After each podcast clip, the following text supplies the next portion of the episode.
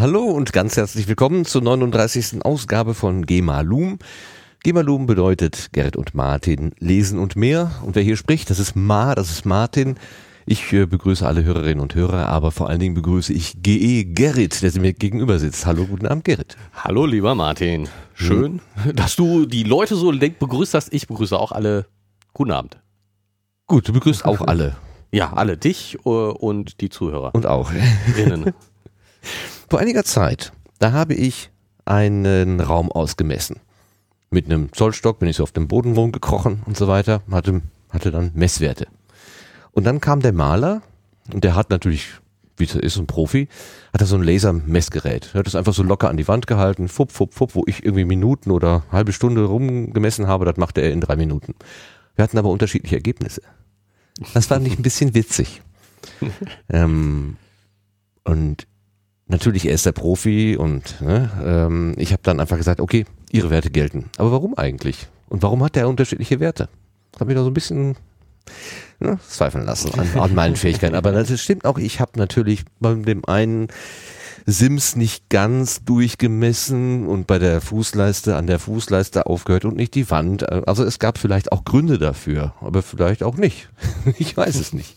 Nur mit dem Thema, was du heute mitgebracht hast, habe ich, mir, hab ich gedacht, das ist ganz ähnlich. Da machen auch zwei Leute quasi dieselbe Messung und kommen zu unterschiedlichen Ergebnissen. Auf einer ganz anderen Ebene, aber schon so ähnlich. Mhm. Und du bist so nett und liest uns erstmal in den Text hinein. Das Neutronenrätsel. Zwei hochpräzise Experimente liefern unterschiedliche Ergebnisse für die Lebensdauer des Neutrons. Liegt die Differenz schlicht an Messfehlern oder deutet sie auf ein bislang unbekanntes Phänomen hin? Von Geoffrey L. Greene und Peter Geltenbord aus Spektrum der Wissenschaft Juli 2016. Zum Glück für das Leben auf der Erde ist die meiste Materie nicht radioaktiv. Das ist keineswegs selbstverständlich, denn das Neutron, zusammen mit dem Proton Baustein fast aller Atomkerne, kann durchaus zerfallen. Gebunden an Protonen ist es zwar stabil, aber auf sich allein gestellt wandelt es sich durchschnittlich bereits nach circa einer Viertelstunde in andere Teilchen um. Das Wort circa unterschreibt hier eine verstörende Lücke unseres physikalischen Verständnisses. Denn die Physiker sind sich nicht darüber einig, wie groß die mittlere Lebensdauer von freien Ele Neutronen eigentlich exakt ist. Dabei wäre eine genaue Antwort sehr wichtig für unser Verständnis der Gesetze des Universums. Beim Zerfall des Neutrons handelt es sich um eines der einfachsten Beispiele der sogenannten schwachen Wechselwirkung, einer der vier Grundkräfte der Physik. Wollen wir sie gänzlich begreifen, müssen wir die Lebensdauer des Neutrons kennen. Außerdem wirkt sich dieser Zerfall unmittelbar nach dem Urknall entscheidend darauf aus, wie damals die leichtesten chemischen Elemente entstanden. Gerne würden Kosmologen die theoretisch erwarteten Häufigkeiten dieser Stoffe berechnen und mit den Ergebnissen astronomischer Beobachtungen abgleichen. Eine Übereinstimmung würde theoretische Vorstellungen vom Urknall bestätigen, eine Abweichung hingegen auf unbekannte Teilchen oder Phänomene hinweisen. Doch ohne zu wissen, wie stabil freie Neutronen sind, ist dieser Vergleich nicht möglich. Vor mehr als einem Jahrzehnt haben zwei Forschungsgruppen in Frankreich und den USA unabhängig voneinander versucht, diese Lebensdauer genau zu messen. Einer von uns, Peter Geltenbord, war Mitglied des Teams in Frankreich, der andere, Geoffrey L. Greene, gehörte zu den Wissenschaftlern in den USA. Wir und unsere Kollegen waren perplex, als wir bemerkten, dass unsere Ergebnisse ganz erheblich voneinander abwichen. Manche Theoretiker sahen sofort exotische Physik am Werk. Einige Neutronen könnten sich in bislang unbekannte Teilchen umgewandelt und so beide Experimente unterschiedlich beeinflusst haben. Wir vermuteten zunächst aber banalere Ursachen. Vielleicht hatte eine der Gruppen schlicht einen Fehler gemacht oder die Genauigkeit der Experimente überschätzt. Das US-Team beendete kürzlich eine langwierige, akribische Prüfung seines Versuchsaufbaus. Doch statt die Abweichung zu beseitigen, bestätigte die Analyse das alte Ergebnis. Ganz ähnlich stützten andere Forscher das Resultat der Gruppe in Frankreich. Nun sind wir umso ratloser. Im Prinzip sollte es gar nicht so schwierig sein, die Lebensdauer des Neutrons zu messen. Die Physik des nuklearen Zerfalls ist gut bekannt und wir haben ausgeklügelte Verfahren, um diese Prozesse zu untersuchen. Wenn ein Teilchen unter Erhaltung äh, wenn ein Teilchen unter Einhaltung gewisser fundamentaler Regeln, beispielsweise der Erhaltung von Gesamtladung und Spin, prinzipiell in ein oder mehrere leichtere Teilchen zerfallen kann, dann passiert das irgendwann auch. Das gilt ebenso für freie Neutronen, die nicht in Kernen gebunden sind. Bei sogenannt, beim sogenannten Beta-Zerfall entstehen ein Proton, ein Elektron und ein Antineutrino. Die Summe der Massen der drei Teilchen ist etwas geringer als die des ursprünglichen Neutrons. Ladung, Spin und andere Erhaltungsgrößen stimmen vorher und nachher überein. Die scheinbar fehlende Masse entspricht der Bewegungsenergie der Zerfallsprodukte. Wir können allerdings nicht vorhersagen, zu welchem Zeitpunkt das bei einem bestimmten Neutron passiert, denn der Beta-Zerfall ist ein Quantenphänomen und läuft rein zufällig ab. Wir können nur angeben, wie lange es im Durchschnitt dauert. Diese mittlere Lebensdauer zu messen, ähm, diese mittlere Lebensdauer messen wir, indem wir den Zerfall einer großen Zahl von Teilchen beobachten. Dafür eignen sich insbesondere zwei Methoden. Bei der einen fangen die Wissenschaftler Neutronen in einem Behälter und zählen, wie viele davon nach einer bestimmten Zeit noch in dieser Flasche vorhanden sind. Beim zweiten Verfahren messen die Physiker die Neutronen in einem Teilchenstrahl indirekt, indem sie die beim Zerfall entstehenden Protonen zählen. Eine Flaschenfalle zu bauen ist eine große technische Herausforderung, denn Neutronen können Materie leicht durchqueren und die Wände der meisten Gefäße sind für sie kein Hindernis. Das Team in Frankreich folgte der Idee des sowjetischen Physikers Jakob Seldowitsch, der bereits in den 1950er Jahren vorgeschlagen hatte, ultrakalte, sehr langsame Neutronen in Behältern mit extrem glatten Wänden einzufangen. Hier werden die meisten der Teilchen reflektiert und bleiben im Inneren. Dazu bedarf darf ihre Geschwindigkeit lediglich einige Meter pro Sekunde betragen bei Kernzerfällen haben die Teilchen dagegen typischerweise Geschwindigkeiten von 10.000 Kilometern pro Sekunde. Das bislang genaueste Flaschenfallenexperiment fand am Institut Laue-Langevin im französischen Grenoble statt. Keine Flaschenfalle ist perfekt und gelegentlich entkommen Neutronen. Zählen wir diese nun irrigerweise zu den zerfallenen Teilchen, so erhalten wir eine zu kurze Lebensdauer. Wir müssen also unsere Messung an die Verluste korrigieren. Nur, wie können wir diese beziffern? Die Menge der entweichenden Neutronen hängt davon ab, wie oft die Teilchen auf die Wände des Behälters prallen. Je langsamer die Neutronen und je größer die Flasche, umso seltener passiert das. Indem wir sowohl die Temperatur als auch die Größe der Flasche variieren, können wir die Ergebnisse auf eine hypothetische Flasche ganz ohne Verluste hochrechnen. Eine solche Extrapolation ist immer etwas unsicher, aber wir gehen davon aus, alle Fehler erkannt und berücksichtigt zu haben. Bei der zweiten Methode, dem Teilchenstrahl, schicken wir am Center for Neutron Research des National Institute of Standards and Technology NIST im US-Bundesstaat Maryland einen Strom kalter Neutronen durch ein magnetisches Feld.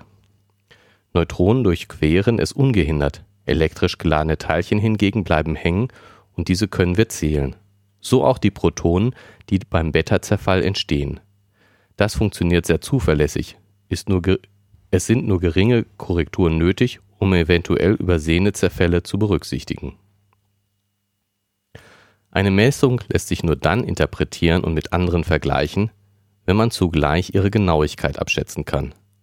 Für die Unsicherheit jeder Messung gibt es im Allgemeinen zwei Ursachen. Die erste ist der statistische Fehler. Wir untersuchen immer bloß eine begrenzte Anzahl von Teilchen. Je größer die Stichprobe, desto verlässlicher ist das Ergebnis. Der zweite Grund der Unsicherheit ist viel schwieriger zu beziffern. Der sogenannte systematische Fehler entsteht durch Mängel beim Messvorgang selbst. Dabei kann es sich um einfache Probleme handeln, im Alltag etwa die Verwendung einer schlecht geeichten Waage. Die Erschwernisse können aber auch subtilerer Natur sein, wie beispielsweise Auswahleffekte bei Telefonumfragen. Kontaktiert man dabei überwiegend Festnetzanschlüsse und kaum Mobilfunknummern, so erfasst man möglicherweise keinen repräsentativen Querschnitt der Bevölkerung.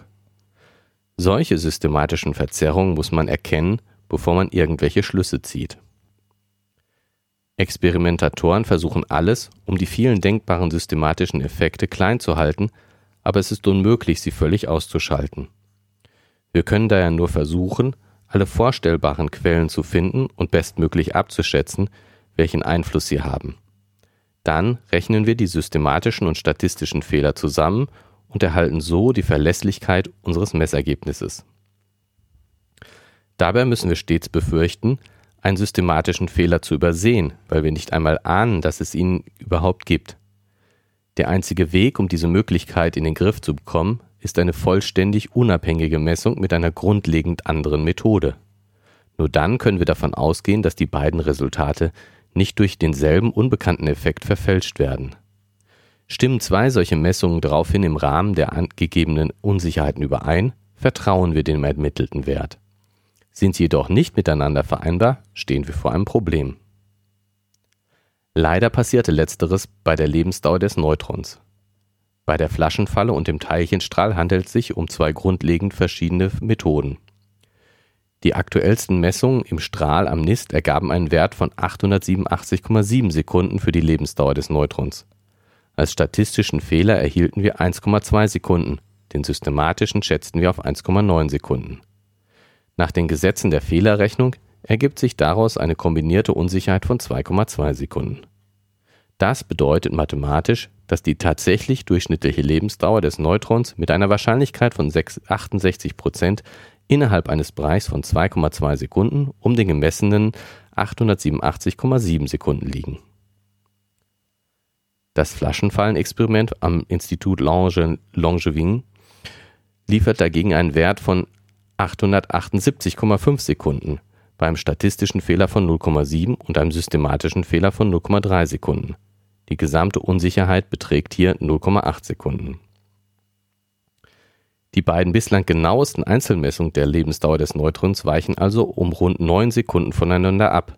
Eine erhebliche Differenz, die nicht zu den Unsicherheiten der Experimente passt. Mit einer Wahrscheinlichkeit von 99,99 Prozent sind die Ergebnisse beider Methoden unvereinbar. Wir haben also irgendetwas Wichtiges übersehen. Eine aufregende Erklärung wäre ein noch unbekanntes exotisches physikalisches Phänomen, das sich je nach Versuchsaufbau Aufbau verschieden auswirkt. Ein Grund für eine solche Vermutung wäre, dass unabhängige Messungen mit dem gleichen grundsätzlichen Aufbau gut miteinander übereinstimmen. Vielleicht gibt es ja neben dem regulären Beta-Zerfall einen gänzlich neuen Prozess, bei dem Neutronen zwar zerfallen, aber keine Protonen erzeugen. In Flaschenfallen würden dieser Vorgang mit erfasst, weil die übrig gebliebenen Neutronen direkt gezählt werden. Anders beim Teilchenstrahlen. Da hier nur die Protonen registriert werden, erhielte man die etwas größere Lebensdauer für den Beta-Zerfall alleine. Es käme also zu einem Messunterschied, wie wir ihn tatsächlich beobachten. Verschiedene Theoretiker haben sich mit dieser Möglichkeit befasst. Surab Berezain von der Universität L'Aquila in Italien und seine Kollegen schlagen beispielsweise vor, dass freie Neutronen gelegentlich einen hypothetischen Spiegelneut in hypothetische Spiegelneutronen zerfallen können, die nicht mit gewöhnlicher Materie wechselwirken und daher spurlos verschwinden. Solche Spiegelteilchen können sogar bei der Erklärung der rätselhaften dunklen Materie im Kosmos helfen. Die Idee ist durchaus anregend, aber im Moment rein spekulativ. Bevor die meisten Physiker ein derart radikales Konzept akzeptieren, müssen andere Analysen es untermauern. Noch halten wir es für sehr viel realistischer, dass wir bei einem der Experimente oder gar bei beiden einen systematischen Effekt unterschätzen oder sogar ganz übersehen. Denn diese Möglichkeit besteht bei so komplizierten und empfindlichen Tests immer. Erst wenn wir die Ursache für die Differenz herausfinden, werden wir die Lebensdauer des Neutrons genauer bestimmen können. Damit hätten wir den Schlüssel, um eine ganze Reihe von wichtigen Fragen zum Universum zu beantworten. Der Beta-Zerfall ist eines der fundamentalsten Beispiele für die schwache Wechselwirkung, die für radioaktive Zerfälle verantwortlich ist. Sie spielt auch eine entscheidende Rolle bei der Kernfusion im Inneren der Sonne. Um die Einzelheiten anderer, komplexerer nuklearer Prozesse zu berechnen, müssen wir zunächst verstehen, wie diese Kraft beim einfachen Neutronen funktioniert. Wir benötigen die genaue Lebensdauer des Neutrons, außer, Neutrons außerdem, um die Aussagen der Urknalltheorie über die frühe Entwicklung des Kosmos zu überprüfen. Das Universum etwa eine, als das Universum etwa eine Sekunde alt war, bestand Als das Universum etwa eine Sekunde alt war, bestand es aus einem dichten, heißen Gemisch aus Protonen, Neutronen, Elektronen und anderen Teilchen.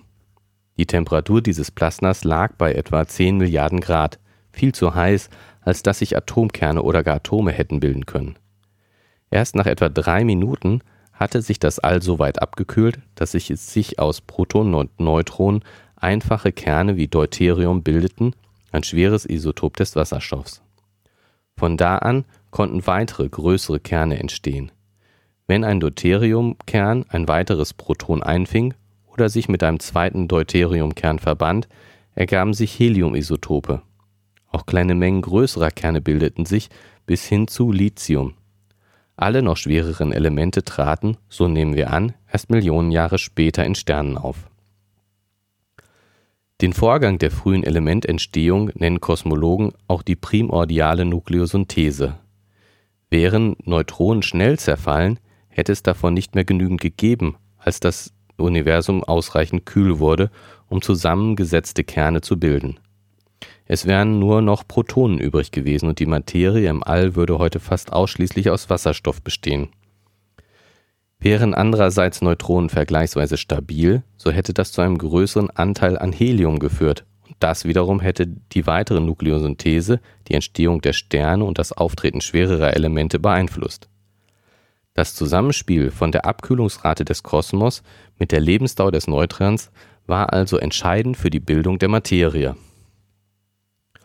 durch astronomische Beobachtungen können wir das Verhältnis von Helium zu Wasserstoff im Weltall sowie den Anteil von Deuterium und anderen leichten Elementen bestimmen. Kosmologen würde gern, würden gerne wissen, ob diese Messungen zu den Vorhersagen Ur, des Urknallszenarios passen. Letztere hängen aber vom genauen Wert des, der Lebensdauer des Neutrons ab. Wenn die Daten mit der Theorie übereinstimmen, stärkt das unser Vertrauen in das Standardmodell für die Entstehung und Entwicklung des Kosmos. Weichen sie jedoch voneinander ab, so müssen wir neue, exotische Prozesse oder Teilchen erwägen, etwa eine zusätzliche Art von Neutrinos, die bei der Nukleosynthese eine Rolle gespielt haben. Wie können wir nun das Rätsel der unterschiedlichen Ergebnisse aus Flaschenfallen und Teilchenstrahlexperimenten lösen? Eine Möglichkeit wäre, andere Versuche durchzuführen, die nicht anfällig für dieselben systematischen Fehler sind. Überall auf der Welt arbeiten Forschergruppen daher an alternativen Methoden. Eine Gruppe am J-Park, einem japanischen Protonenbeschleuniger Forschungskomplex bei Tokai, entwickelt eine neue Art von Strahlexperimenten, die nicht Protonen, sondern Elektronen zählen. Verschiedene Gruppen, etwa am St. Petersburg Institut für Kernphysik, am Los Alamos National Laboratory, an der TU München und am Institut Laue-Langevin arbeiten an Flaschenfallen, die Neutronen nicht mit festen Wänden, sondern mit Magnetfeldern einsperren. Das ist möglich, weil die Teilchen zwar elektrisch neutral sind, aber bestimmte magnetische Eigenschaften besitzen. Der Verlust von Neutronen sollte hier völlig anders verlaufen als bei festen Behältern und somit auch andere systematische Unsicherheiten erzeugen. Wir hoffen sehr, dass all diese verbesserten und neuen Experimente dazu führen, das Rätsel des Neutronenzerfalls zu lösen. Von Geoffrey. Greeny und Peter Geltenbord. Und jetzt aber.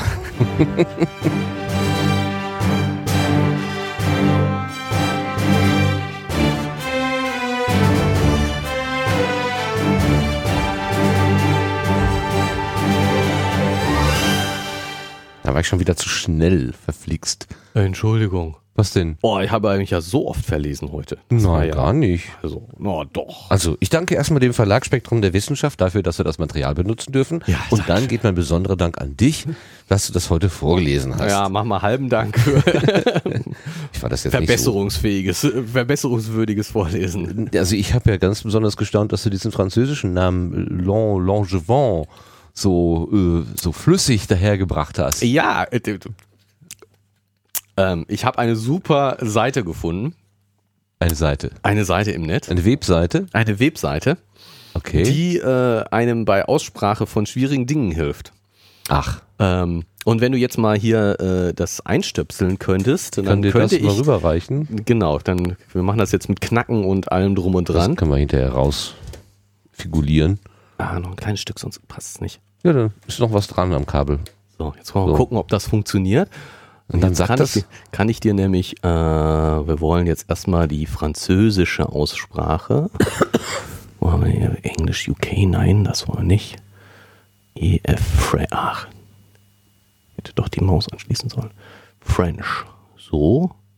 Oh nein, nicht nach oben springen. Gott, ja prima. Hast du deinen Rechner einfach nicht im Griff? Nein, ich habe meinen Rechner offensichtlich nicht im Griff. Hm. Wenn man scrollen könnte, könnte man so, jetzt aber hier. Ich höre nix. Ich auch nicht. Schade. Hast du, Ist aber schon der richtige. Oh, Technik. Wir hätten das vorher ausprobieren sollen. ja, das hätte, äh, hätte äh, geholfen möglicherweise. So, jetzt machst du den Lautsprecher lauter. Und? Immer noch nicht? Nö, Haben wir es jetzt kaputt gemacht? wir haben es kaputt gemacht. Oh Mist, das ist ja schade. Aber eigentlich, eigentlich, die Musik hat ja gespielt. Ja, daher- genau. Deswegen war ich mir Ich jetzt hatte auch. sowas gestern, da habe ich es aber in den, Ah, Entschuldigung, ja, bitte? Instigado. Ah, ich, ich, oh Mensch. Ich bin ja sowas von gut vorbereitet. Hä? Wir legen uns erstmal entspannt zurück, machen ein bisschen Om. So. Institut Langevin. Institut Law Langevin. Oh, Institut de Langevin. Wir haben, wir haben auch noch andere Stimmen. Institut Lot Langevin. Aha. Institut Langevin. Das war jetzt eher so Computerstimme, ne? Geht so. Institut Langevin. Aber wir haben auch hier jemanden Deutschen, der da spricht. Institut Langevin. Institut Langevin. Institut Lauelange. Was? Nochmal? Ja. Institut Lauelange. Laue Langevin. Also so hätte ich das auch, äh, also äh, Lau Langevin. Ja. Institut Laue Langewien. naja. Aber witzig sind zum Beispiel die englischen Aussprachen. Die fand ich besonders gut. Institut Laui Langevin. Institut Laui Langevin. Oh, wir haben noch Englisch-India. Ähm, ich gucke mal eben rum. Ich Institut muss, Langevin. Entschuldigung. Noch, mach, mach noch mal. Ich habe reingequakt. Institut Langevin. Institut Langevin. Wie funktioniert, British. wie funktioniert denn diese Webseite? Ich denke, da Kannst- kannst, du einfach was aufsprechen. Wenn du, wenn du meinst, dass du, dass du das sprach, sprechen könntest, kannst du da was. Äh, Also der Begriff ist schon im System drin. Den hast du jetzt nicht eingegeben. nee, ich habe da Ja. überhaupt nichts eingegeben. Also die, die ganzen Aussprachen waren auch schon da. Okay. Und äh, das ist echt witzig. Aber ähm, dann Institut Langevin. Langevin. Brauche ich euch Australian. Also schön wäre ja jetzt, wir hätten sowas wie ähm, eine Eichhörnchen-Forschungsstelle und das würden wir mal die Engländer sagen lassen. Gibt's das? Keine Ahnung. Guck mal, Eichhörnchen. Ob, äh, Ah, also ich bin auch, ich stehe aber echt heute auf in Kriegsfuß mit meinem. Jetzt sind alle Sachen weg. Mit meinem äh, Computer. Computer. Das ist doch dein bester Freund, dachte ich. Ja, dachte ich eigentlich auch. Aber irgendwie ist der, glaube ich, anderer Meinung. So, Enterwords. So, was war das? Was mit Eichhörnchen? Eichhörnchen. Das ist doch immer das, das schwierigste Wort. Ach, Eichhörnchen mag er nicht. hat er nicht gefunden. Was ist denn ein schönes deutsches, kompliziertes Institut? Ja, guck mal. Eichhörnchen muss man auch richtig schreiben, dann kommt da auch was. Chinese Pronunciation. Eichhörnchen. Hm. Wenn ein Däne da schlecht. spricht. Eichhörnchen. Eichhornchen. Eichhörnchen. Also Ja, Chapeau, ja, das ist gar nicht die- schlecht. Sagen die, die Australier. Die English UK, das finde Ja. ich auch immer schön. Die Ne? brecken sich immer Ah. mit Zunge dabei. Da- da- Wo ist meine Maus? English UK. Eichhornchen. Eichhornchen. Eichhornchen. Naja. Das ist richtig gut. Ja gut, ich meine, ich glaube, bis du da was aufsprichst, bist du dir auch sicher, dass das einigermaßen so. Na ja, gut, das so sind ja gehört. Vorbilder, genau. Genau, Also- sollen, ja, wollen, wollen ja Vorbilder sein. Das ist sehr gut, sehr gut. Und da, da, da hast du jetzt extra Laue Langevin, Langevin. Langevin, Langevin, Lange, Ja, Weil, weil ich meine, ich das finde LL das, hast du nachgeschlagen. fand das eben so, ähm, der, der, der ist ja wahrscheinlich, ähm, ah, ich habe auch nachgeguckt, ist, ja so, so, ist so ein Franzose. so lauwarmer Wein. Äh, Nein? Ja, genau.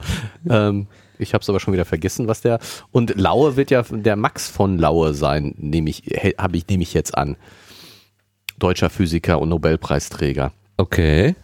Und äh, deswegen hätte ich das auf jeden Fall immer äh, Laue Langevin ausgesprochen. Ja. Und die Franzosen sagen aber natürlich Lo Langevin. Ja. Aber gut, klar, ne?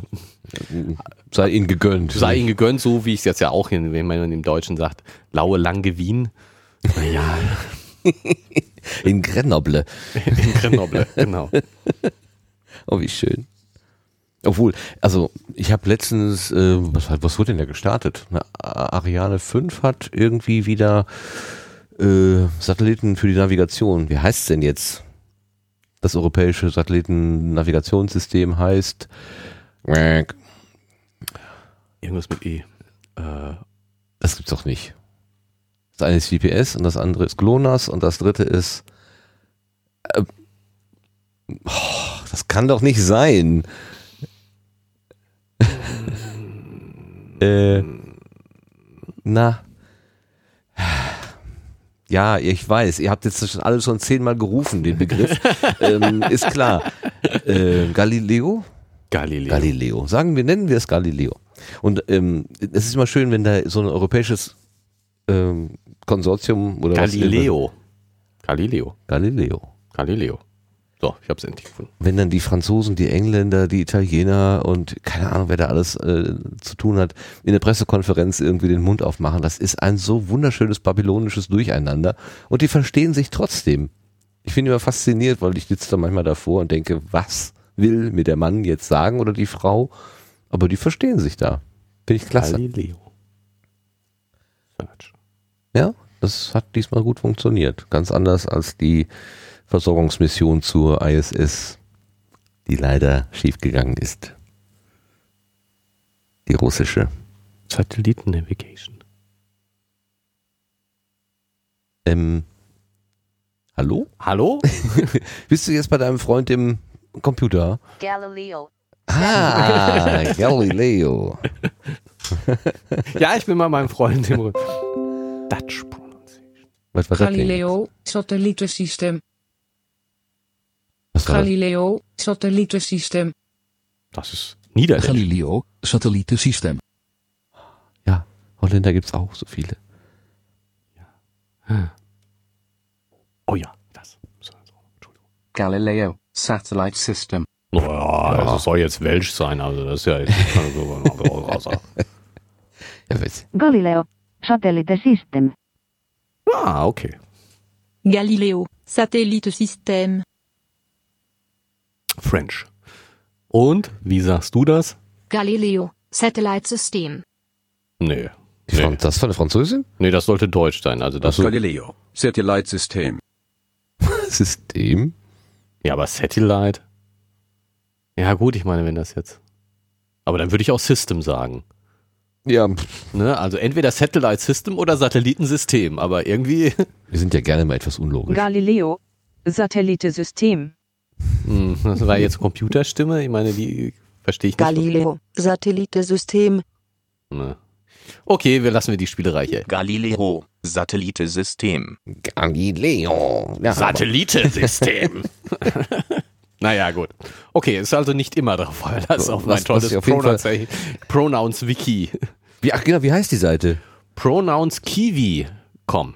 www.pronouns-kiwi.com. Wie schreibt man den Kiwi? K-I-W-I.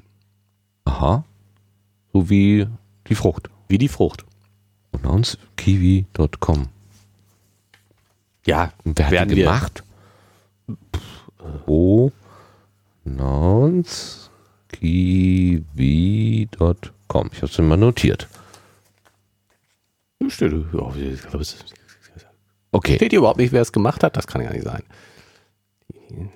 Das ist bestimmt eine voll verwirrte, also mit Viren verseuchte Seite. Seite, genau, ganz bestimmt. Also so, so sieht sie aus.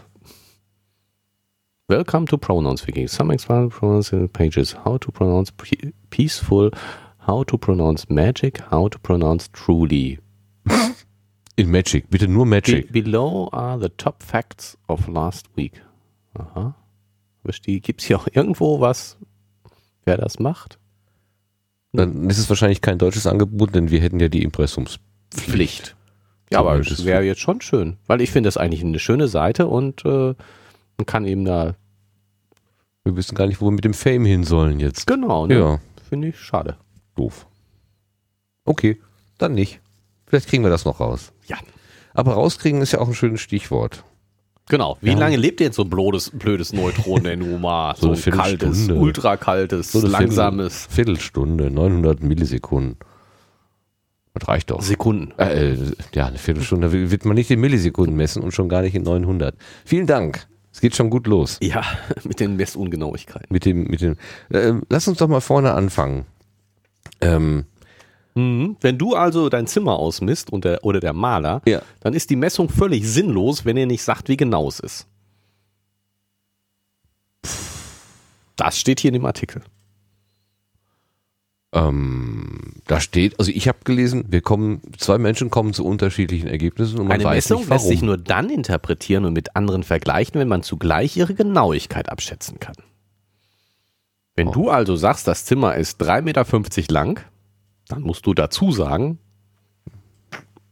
Mit einer Abweichung von. einem Zentimeter. Da bin ich mir ziemlich sicher. Da drin liegt's. Also ich habe mal mit jemandem vom Rohbau gesprochen. Die machten so Betonwände oder überhaupt, also die groben Sachen halt. Ja. Und die hatten eine Fehlertoleranz von so Daumenbreite. Ja. Das, war, den- das reichte denen Das an ist so, das, mit, denen die, mit dem die bauen. Ja, Ne, Mehr brauchte es nicht. genau. Ne? Also ein ein Küchenmonteur, der braucht schon ein bisschen mehr. Also der arbeitet da eher schon auf einen Millimeter, würde ich mal sagen. Ja. Vielleicht sogar noch weniger. Wenn du Fenster einsetzt, willst du auch, dass das passt. Das muss auch da- Daumenbreite zu wenig oder zu viel ist dann auch Ist doof. doof. Ne? Ich hab da mal so bei unseren Nachbarn was erlebt. Das ist, schon sehr unschön, unschön, wenn die Fenster eine Daumenbreite zu groß sind. Echt? Hat das nicht gepasst? Boah, da, die haben echt super Ärger gehabt. Also das war nicht gut. Okay. Ja, also ich kann dir nicht sagen, wie, wie genau meine Messung war. Ich weiß nur, dass wenn ich eine Messung mache, allein schon, dass ich am, am Zollstock mich einfach nicht entscheiden kann, welches dieser kleinen Strichlein ist denn jetzt das Richtige. So, Genau. es kann immer das eine oder das andere sein und das ist echt ein Zufallsprozess, ob ich jetzt sage, es ist 5,6 oder 5,7 Ja. oder 5,5. Das ist so, pff, Ja. Aber wenn du jetzt dein Zimmer ausmisst für den Maler, dann brauchst du ja auch nicht auf einen Millimeter genau. nö. Nein, auf Millimeter nicht. Nein. Ich meine, der braucht das ja im Prinzip auch nicht mehr. Mit seinem Lasergerät kann er vielleicht genauer messen, aber Ja. tatsächlich braucht er es ja auch nicht. Also ein Millimeter mehr Länge der Wand ja, das macht wird jetzt die nicht Kosten so viel. jetzt nicht ins Unermessliche nach oben treiben. Nein, nein. Wobei er sicherlich, also aus guter Kaufmann würde er wahrscheinlich immer die, den, die, also äh, Mittelwert plus Fehler äh, berechnen und nicht Minusfehler berechnen. Ich würde gerne mal mit dir einmal mal gucken, was Beta-Zerfall eigentlich ist. Oder was, was, was passiert hier eigentlich? Also beschrieben wird, dass sich Neutronen als Teilchen eines Moleküls, also ich habe ja wie, wie, bin ja, bin ja wie chemisch und völlig, völlig blank, kann ich ja noch weniger als alles andere. Ähm, also so ein Molekül besteht aus, oder sogar ein Atom, Ein Atom. ein Atom, ja, Molekül sind schon mehrere Atome, es geht schon gut los. ähm, so ein Atom besteht aus, vereinfacht mal gesagt, drei Elementen, also einem oder mehreren Protonen in der Mitte und einem Elektron außenrum. Das Proton ist positiv geladen, das Elektron ist negativ geladen. Das ist immer gut, wenn es eine gleiche Anzahl gibt, dann, dann hätten wir also äh, ein elektrisch neutrales äh, Element, ein elektrisch neutrales Atom. Und ähm, es kann aber sein, dass dann noch Neutronen dabei sind, also elektrisch nicht geladene Teilchen, die machen das, den, das Innere schwerer. So, in Anführungszeichen. Die fummeln sich da irgendwie ums Proton herum. Ja, und die sorgen auch dafür, dass das überhaupt zusammenhalten kann, weil ich meine, die Protonen elektrisch positiv geladen ähm, stoßen sich ja ab. Ne? Gleichnamige Ladungen stoßen sich ab. Ja. Und äh, deswegen wäre es wahrscheinlich schwierig und äh, die, die so zusammenzubehalten. Und deswegen gibt es ja diese schwache Kernkraft. Ich glaube, das ist das, was die, jetzt sind wir nämlich schon bei, dabei, äh, die schwache Kernkraft, die die äh, Atomkerne zusammenhält. Ja, wir be bewegen uns auf unsicherem Terrain. Ich überlege gerade, ich habe mir da was angeschaut, aber das ist jetzt schon ein paar Tage her. Verflixt und zugenäht. Wie war das denn noch? Das müsste es doch geben. Die Schwache Wechselwirkung. Schwache, auch ist eine der vier Grundkräfte. Im Gegensatz zu einer Gravitation, Elektronen sind. Beta. Bedeutung. Schwache Wechselung durch die Rolle bei der Fusion von Wasserstoff zu Helium in der Sonne. Ja, das heißt, die hält den Heliumkern zusammen. Alles andere kann auch nicht. Äh, Ist das so ein Wechselspiel zwischen schwacher und starker Bindung? Also ich habe, als ich das gesehen habe, habe ich mir noch so überlegt, das ist so ein bisschen wie, ähm, da ist eine, eine Gruppe von Freunden und die sagt immer, komm doch, komm doch und du fühlst dich so, hm, so, so, so halb irgendwie hingezogen, aber nicht so richtig, aber du näherst dich immer mal so ein bisschen näher an. Und wenn du eine gewisse Nähe erreicht hast, dann packt dich irgendjemand so und, und umarmt dich so und, Und lässt dich weg, einfach nicht mehr mehr los. Also dann Genau. kommst du nicht mehr weg. Obwohl die, die Anziehung bis dahin war eher schwach und du hättest auch jederzeit davonlaufen können. Nur als du in, in, in ihren Fangarmen gewesen bist, da äh, kommst du nicht mehr weg. Das hatte ich mir als Beispiel gemerkt.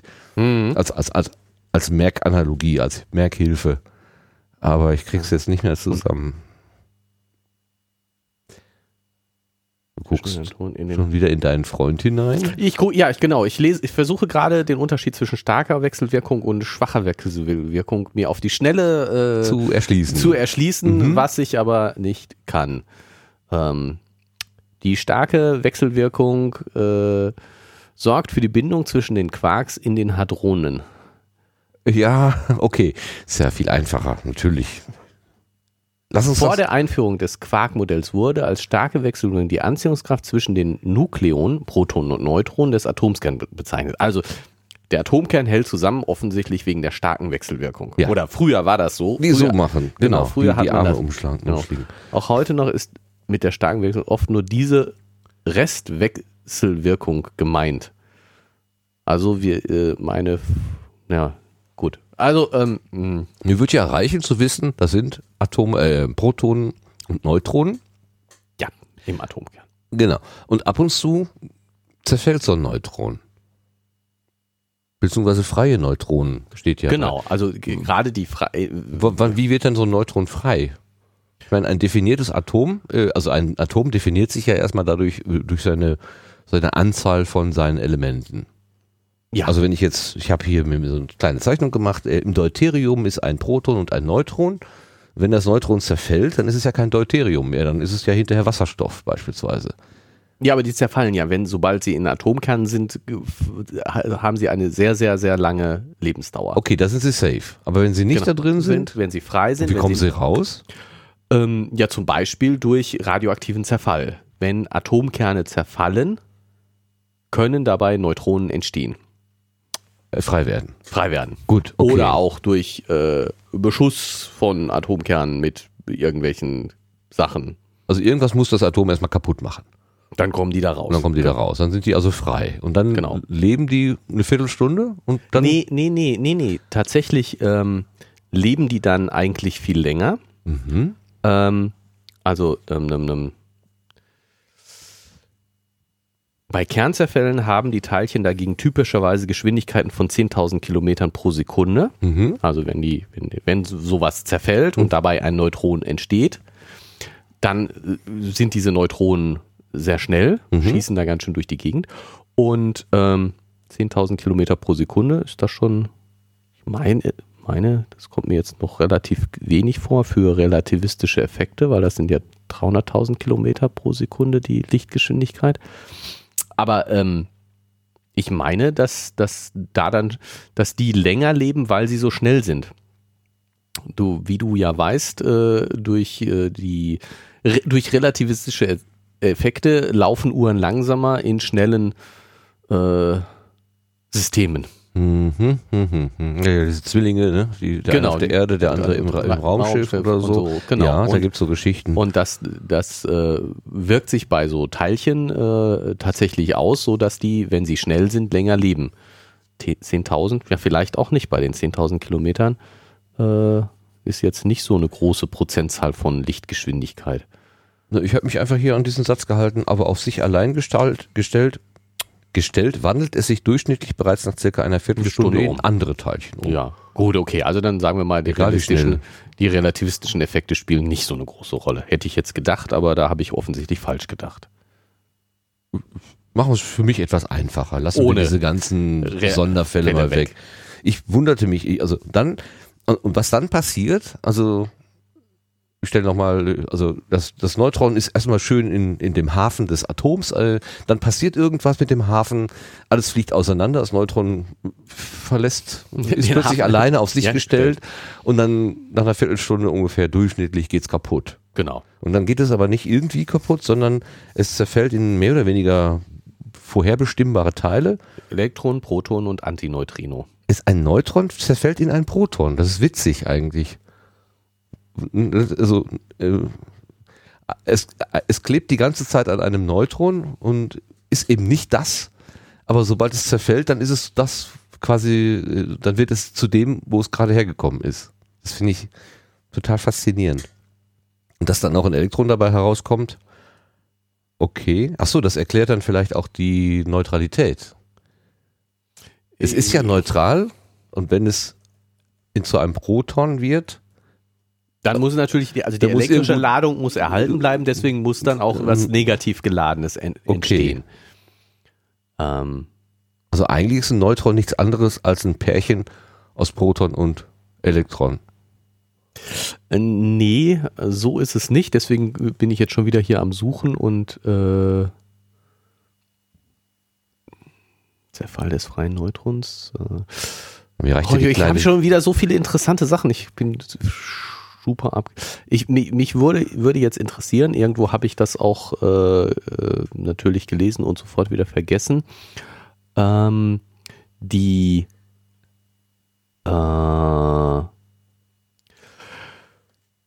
Neutronen und Protonen setzen sich ja aus Quarks zusammen. Es gibt ja tatsächlich noch kleinere Bauteile der Materie als Neutronen und Protonen. ich hatte gehofft, wir kämen drum rum. Okay. Und ja, also äh, wir können jetzt drum rum, weil ich nämlich äh, äh, nicht dazu gekommen bin, nachzugucken, welche Quarks genau da drin sind. Ähm, ich bin mir aber sehr sicher, dass äh, da eine echte Umwandlung stattfindet. Also es ist nicht so, dass das Neutron wirklich aus Proton, Elektron und Antineutrino zusammengebaut ist, Mhm. ne, du, sondern es finden echte Umwandlungen statt. Okay, ja. Und äh, also das Neutron setzt sich aus drei Quarks zusammen und äh, das Proton auch, aber ein Elektron ist definitiv nicht dabei. Aha. Und du kannst also nicht einfach so sagen, äh, hier, ich reiß das vorhandene Neutron einfach mal auseinander, zieh das Elektron da raus, Ja. dann bleibt das Proton übrig. Naja, gut, und so ein Antineutrino fliegt noch weg. Aber so, das, Aha. d- das, diese Vorstellung stimmt nicht. Okay. Sondern es finden echte Umwandlungen da drin statt. Es ist also mehr ähm, an, an, an Verschiebung und Veränderung und Neuzusammen- äh, Neukomposition von, von nochmal elementareren Teilchen. Genau. äh, die die man aber nicht jetzt machen. wirklich einfach so aus ähm, vorher Summe der Teilchen gleich nachher Summe der Teilchen. Ja, ja. Ne? Es gibt Erhaltungsgrößen, die Ladung bleibt erhalten, Mhm. der Spin bleibt Die erhalten, Masse aber nicht. die Masse nicht, aber die Energie bleibt Mhm. erhalten. Aber also die, diese, du kannst aber nicht sozusagen die Teilchen vorher und nachher aufzählen und dann ist es das Mhm. Gleiche. Das stimmt nicht. ich wollte das jetzt gerne so vereinfacht annehmen, so schön wie es hier gemalt ist, so. Das Neutron zerfällt und schwupp, so wie, aus dem Überraschungsei, äh, purzelt dann erstmal noch ein, ein Proton da heraus und noch, noch ein Elektron. Und ein, äh, ein Antineutrino, wo kommt das denn her? Ja gut, das sind dann auch irgendwelche Zusammenrottungen von, Quark, von Quarks. Nee, also ähm, Nein? ich, Sag ruhig, ich bin mir ziemlich sicher, ziemlich sicher, dass äh, sowohl Elektronen als auch Antineutrino ähm, in diesem Standardmodell elementare äh, Teilchen sind. Also dass die nicht mehr aus Quarks zusammengebaut Ah, okay. sind. Also die, es gibt diese Quarks, die äh, wovon immer drei ein Neutron und ein Proton und äh, es gibt auch noch andere Teilchen, die gebildet werden aus Quarks, aber das Elektronen, Positronen, Neutrinos, Antiteilchen davon äh, eben nicht aus Quarks aufgebaut sind, sondern daneben stehen. Ah, okay, das ist was anderes. Genau. Also mir reicht ja auch ein, ein einsames, daherfließendes Neutron, macht irgendwann mal puff und dann, dann sind drei, ähm, Dann kommt was anderes wie raus. so eine, wie so eine Feuerwerksrakete. Äh. Ne, die zündest du an, die fliegt dann mal so nach oben und auf einmal puff, Ja, Und und, das jetzt, das jetzt eben, ich meine, das muss man immer noch deutlich dazu sagen, weil, weil wenn man das jetzt hier so liest, ähm, entsteht ja die Vorstellung ähm, nach äh, wie fies von mir. Glasello, ich brauche Glasello, er hat aus meiner Flasche getrunken. ist aber heute Also sehr, sehr, sehr, sehr süffig hier. Also, ähm, die Vorstellung, ähm, die, die steht ja, die, die, die Lebensdauer, mittlere Lebensdauer ist 15 Minuten Ja. ungefähr. Circa 15 Minuten. Und wenn jetzt die, die, und ich glaube, das ist eine Vorstellung, die, die automatisch bei dieser Formulierung entsteht und die aber jetzt zu der, dieser Rakete passt, dass man eben so eine Rakete hochschießt und nach mittlerer Flugzeit von, äh, was weiß ich, 10 Sekunden ist sie auf ihrer Höhe und explodiert. Und dann gibt's so plus minus Genau, Eine wenn die zwei Sekunde. gleich baugleiche gleichzeitig los Sind sie äh, nicht absolut- werden sie nicht gleich zum wirklich identischen Zeitpunkt zünden. Ja. Genau. Aber Mhm. diese Vorstellung hinkt insofern, als dass diese mittlere Lebensdauer bei den Neutronen ähm, viel, viel weiter gespannt ist, weil zu jedem einzelnen Zeitpunkt die Wahrscheinlichkeit gleich groß ist, dass es jetzt gerade zerfällt. Ne? Also es ist nicht so, dass, dass du sagst, das zerfällt nach 15 Minuten plus minus eine Minute, sondern es ist zu jedem Zeitpunkt ist die Wahrscheinlichkeit, in jeder Minute ist die Wahrscheinlichkeit, dass es zerfällt, genauso gleich groß. Also in der ersten Minute ist die Wahrscheinlichkeit ein Fünfzehntel, in der zweiten Minute ist die Wahrscheinlichkeit ein Fünfzehntel, in der dritten Minute ist die Wahrscheinlichkeit ein Fünfzehntel. Okay. Und trotzdem Ist die Gibt's ne- mittlere, ist die ne mittlere, Ballung? Ja. Nein, nein, es gibt keine Ballung. Genau das will ich sagen. Es gibt keine Ballung, sondern es ist einfach, die mittlere so. Lebensdauer ist 15 Minuten. das ist aber nur ein theoretischer Wert. Das ist, ja, das ist, was sich dann daraus ergibt. Okay, was man messen kann. Nee, Das nee noch nicht mal, noch nicht mal. Ja, das, das kann man eben, ja, wenn ich, wenn ich hunderte, wenn ich 100 Neutronen betrachte Ja. und die, die Lebensdauern ihrer, äh, von ihnen, dann kommt als Mittelwert die 15 raus. Nee, aber wenn ich jetzt zum Beispiel meine, die, die, die Länge meines Zimmers nehme, die hat ja einen wahren Wert. Ich messe dann zwar manchmal, mh, sagen wir mal, Ja, drei genau, Millimeter genau. mehr und manchmal drei Millimeter weniger, aber ähm, es gibt ja tatsächlich einen echten wahren Wert, den, den will ich ja bestimmen. Und ähm, Genau. die, das Zimmer ist ja nicht mal kürzer und mal länger, sondern da, da gibt's ja einen wahren Wert. Genau. Genau. Und dieser, und das, genau das ist ein Punkt.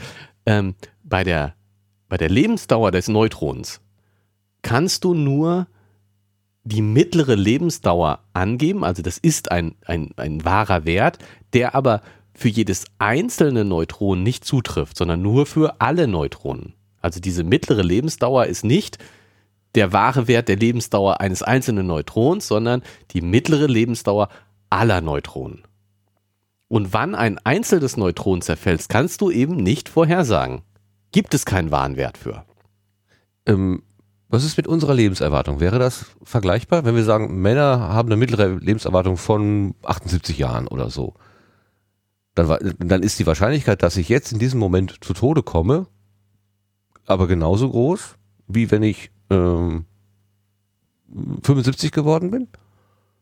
Ja, insofern hinkt das Beispiel, weil du natürlich die, die deine, Sterblich, deine Ja, gut. Sterblichkeitsrate zu unterschiedlichen Ja. Lebensaltern Ja. unterschiedlich groß ist, aber in gewisser Weise ja, weil ja zum Beispiel, wenn ich das richtig weiß, die, die Sterblichkeit äh, äh, auch durchaus schwankt. Also im jugendlichen Alter sterben mehr Leute als mit Mitte 30. Okay, wenn man das mal hinter sich gebracht hat, dann ist man wieder etwas. Dann ist man wieder etwas sicherer sozusagen, genau. okay. Hm. Und ähm, ja.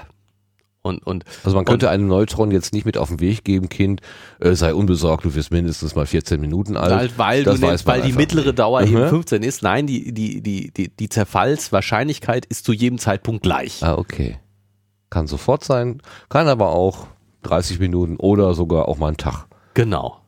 Aha.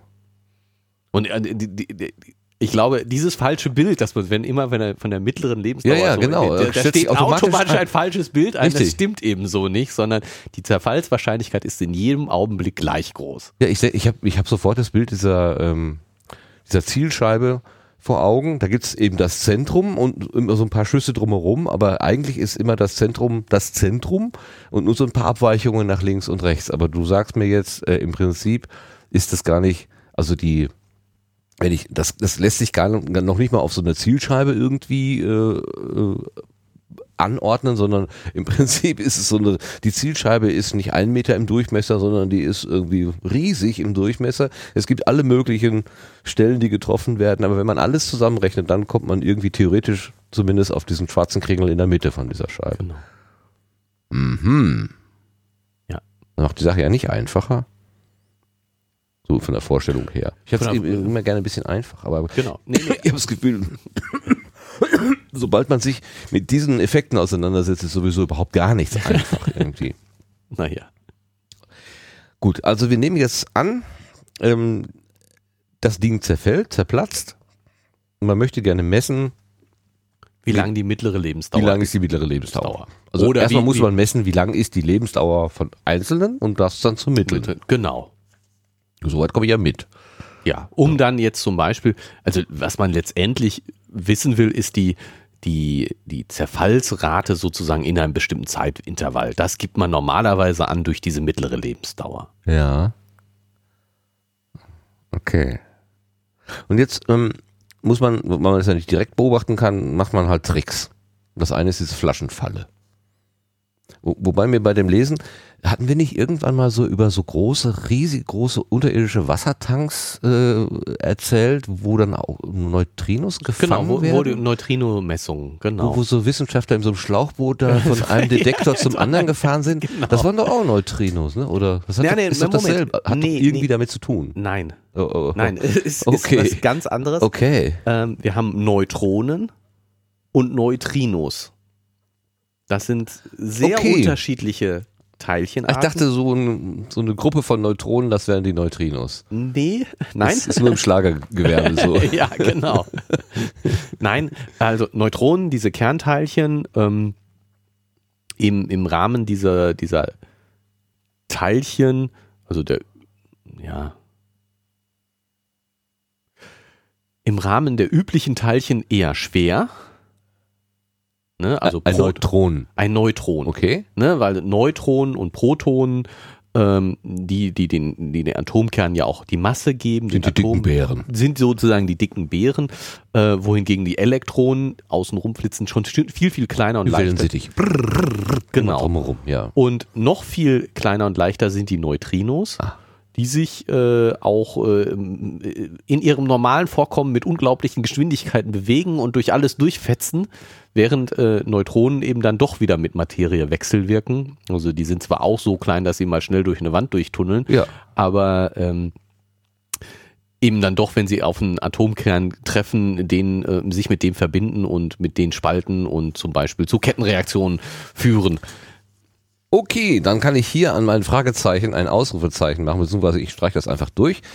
Also Neutrinos sind nicht Neutronen. Viele kleine Neutronen sind keine, ist nicht die, die Jugendgang Neutrinos. Genau. Okay. Was anderes. So, also ich finde, die, also hier, hier ist ja so ein Bild, um das mal zu sagen, die, die, die Größendarstellung ist wahrscheinlich äh, sozusagen, hat was mit der, mit der Masse der Teilchen auch zu tun. Ne? Hier haben wir so ein dickes Neutron, ein etwas kleineres Proton, ein noch kleineres Elektron und das Antineutrino, was dem Neutrino, den Neutrinos durchaus entspricht, äh, ist noch viel kleiner als das Elektron.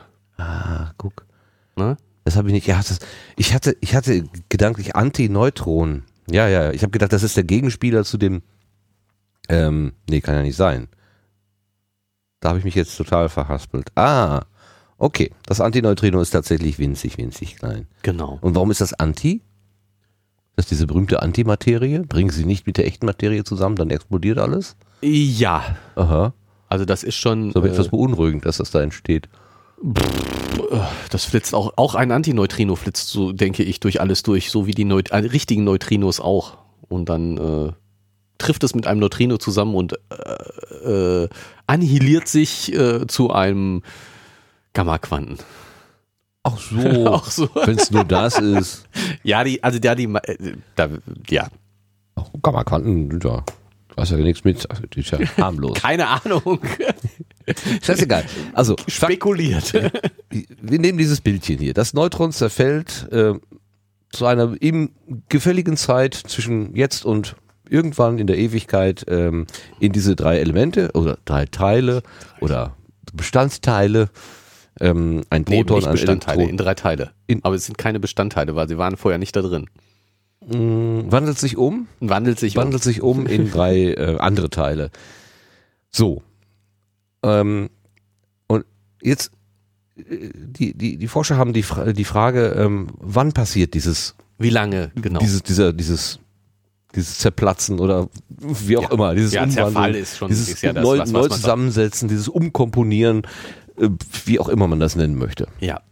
Wann, äh, wie, wann passiert das so? Und dann haben sie gesagt, okay, ähm, wir fangen die ein und, äh, und gucken nach, Packen die in eine Flasche und, Und gu gucken- gucken mal nach einer Viertelstunde, dürfte ja höchstens noch die Hälfte übrig sein. So ungefähr. So. ja, so, Gucken, so, schauen wir mal. so wie ich, ich stelle mir halt vor, das ist wie so eine Flasche äh, Sprudelwasser. Ähm, am Anfang blubbert es ganz doll und dann verschwindet so nach und nach der Blubber und dann kann man nach einer halben Stunde mal gucken, wie, wie blubbert es denn jetzt noch. Viel man könnte Blubber jetzt, ist noch drin? man könnte jetzt irgendwie so eine äh, Druck, Ja. äh, irgendwie Druckapparatur da draufsetzen und mit so einem Zeiger, dann kann man sagen, ach, da ist noch so viel Druck drauf und wenn es einen Tag gestanden hat, dann ist überhaupt So, kein, kein Druck mehr drin. drauf. So, Genau. so stelle ich mir das jetzt mal so naiv vor. Ja.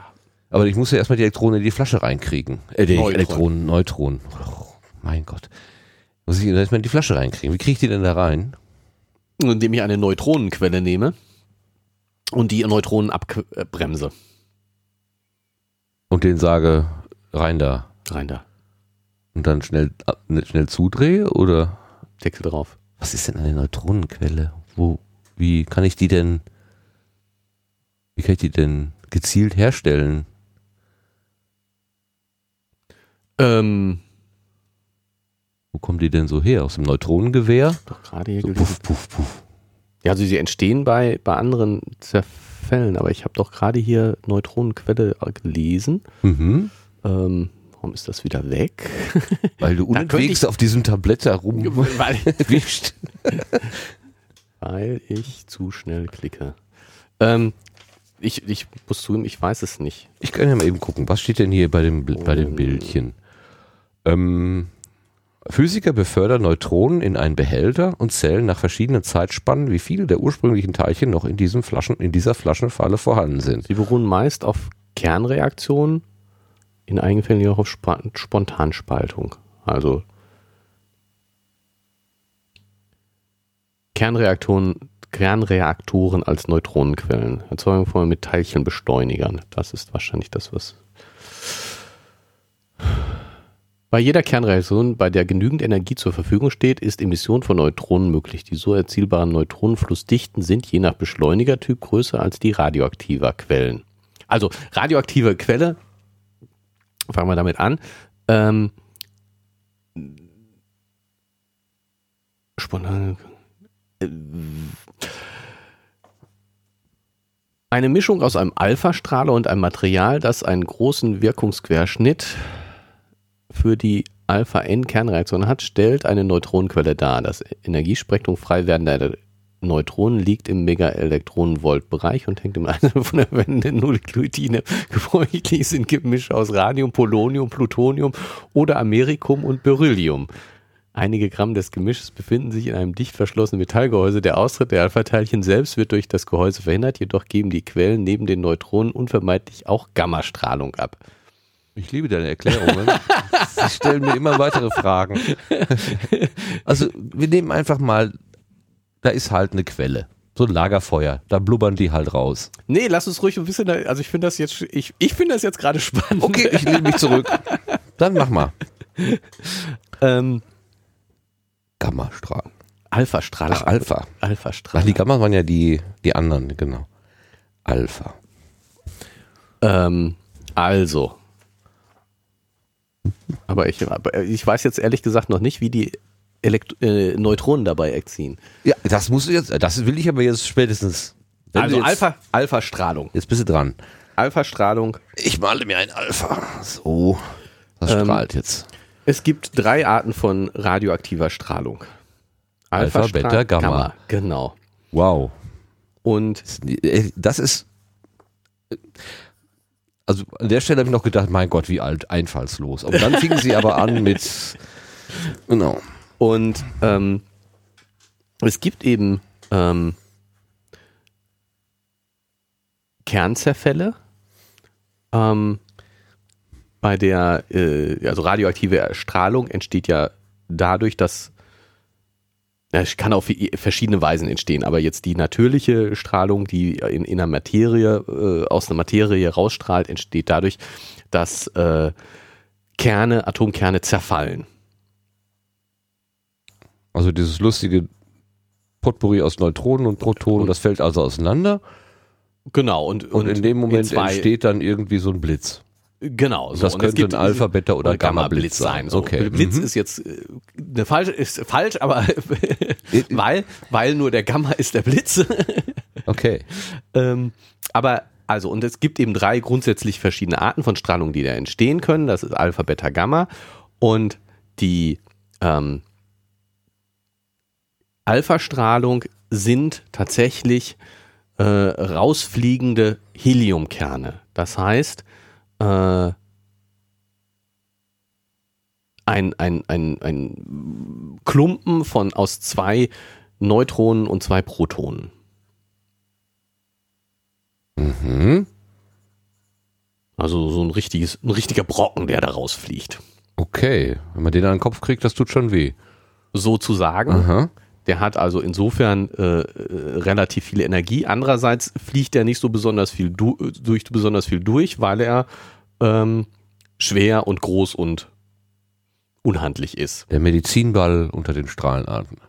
Sozusagen. Okay. Und man, man braucht eben Alpha-Strahlung ist, äh, hat keine besonders äh, tiefe Eindringtiefe.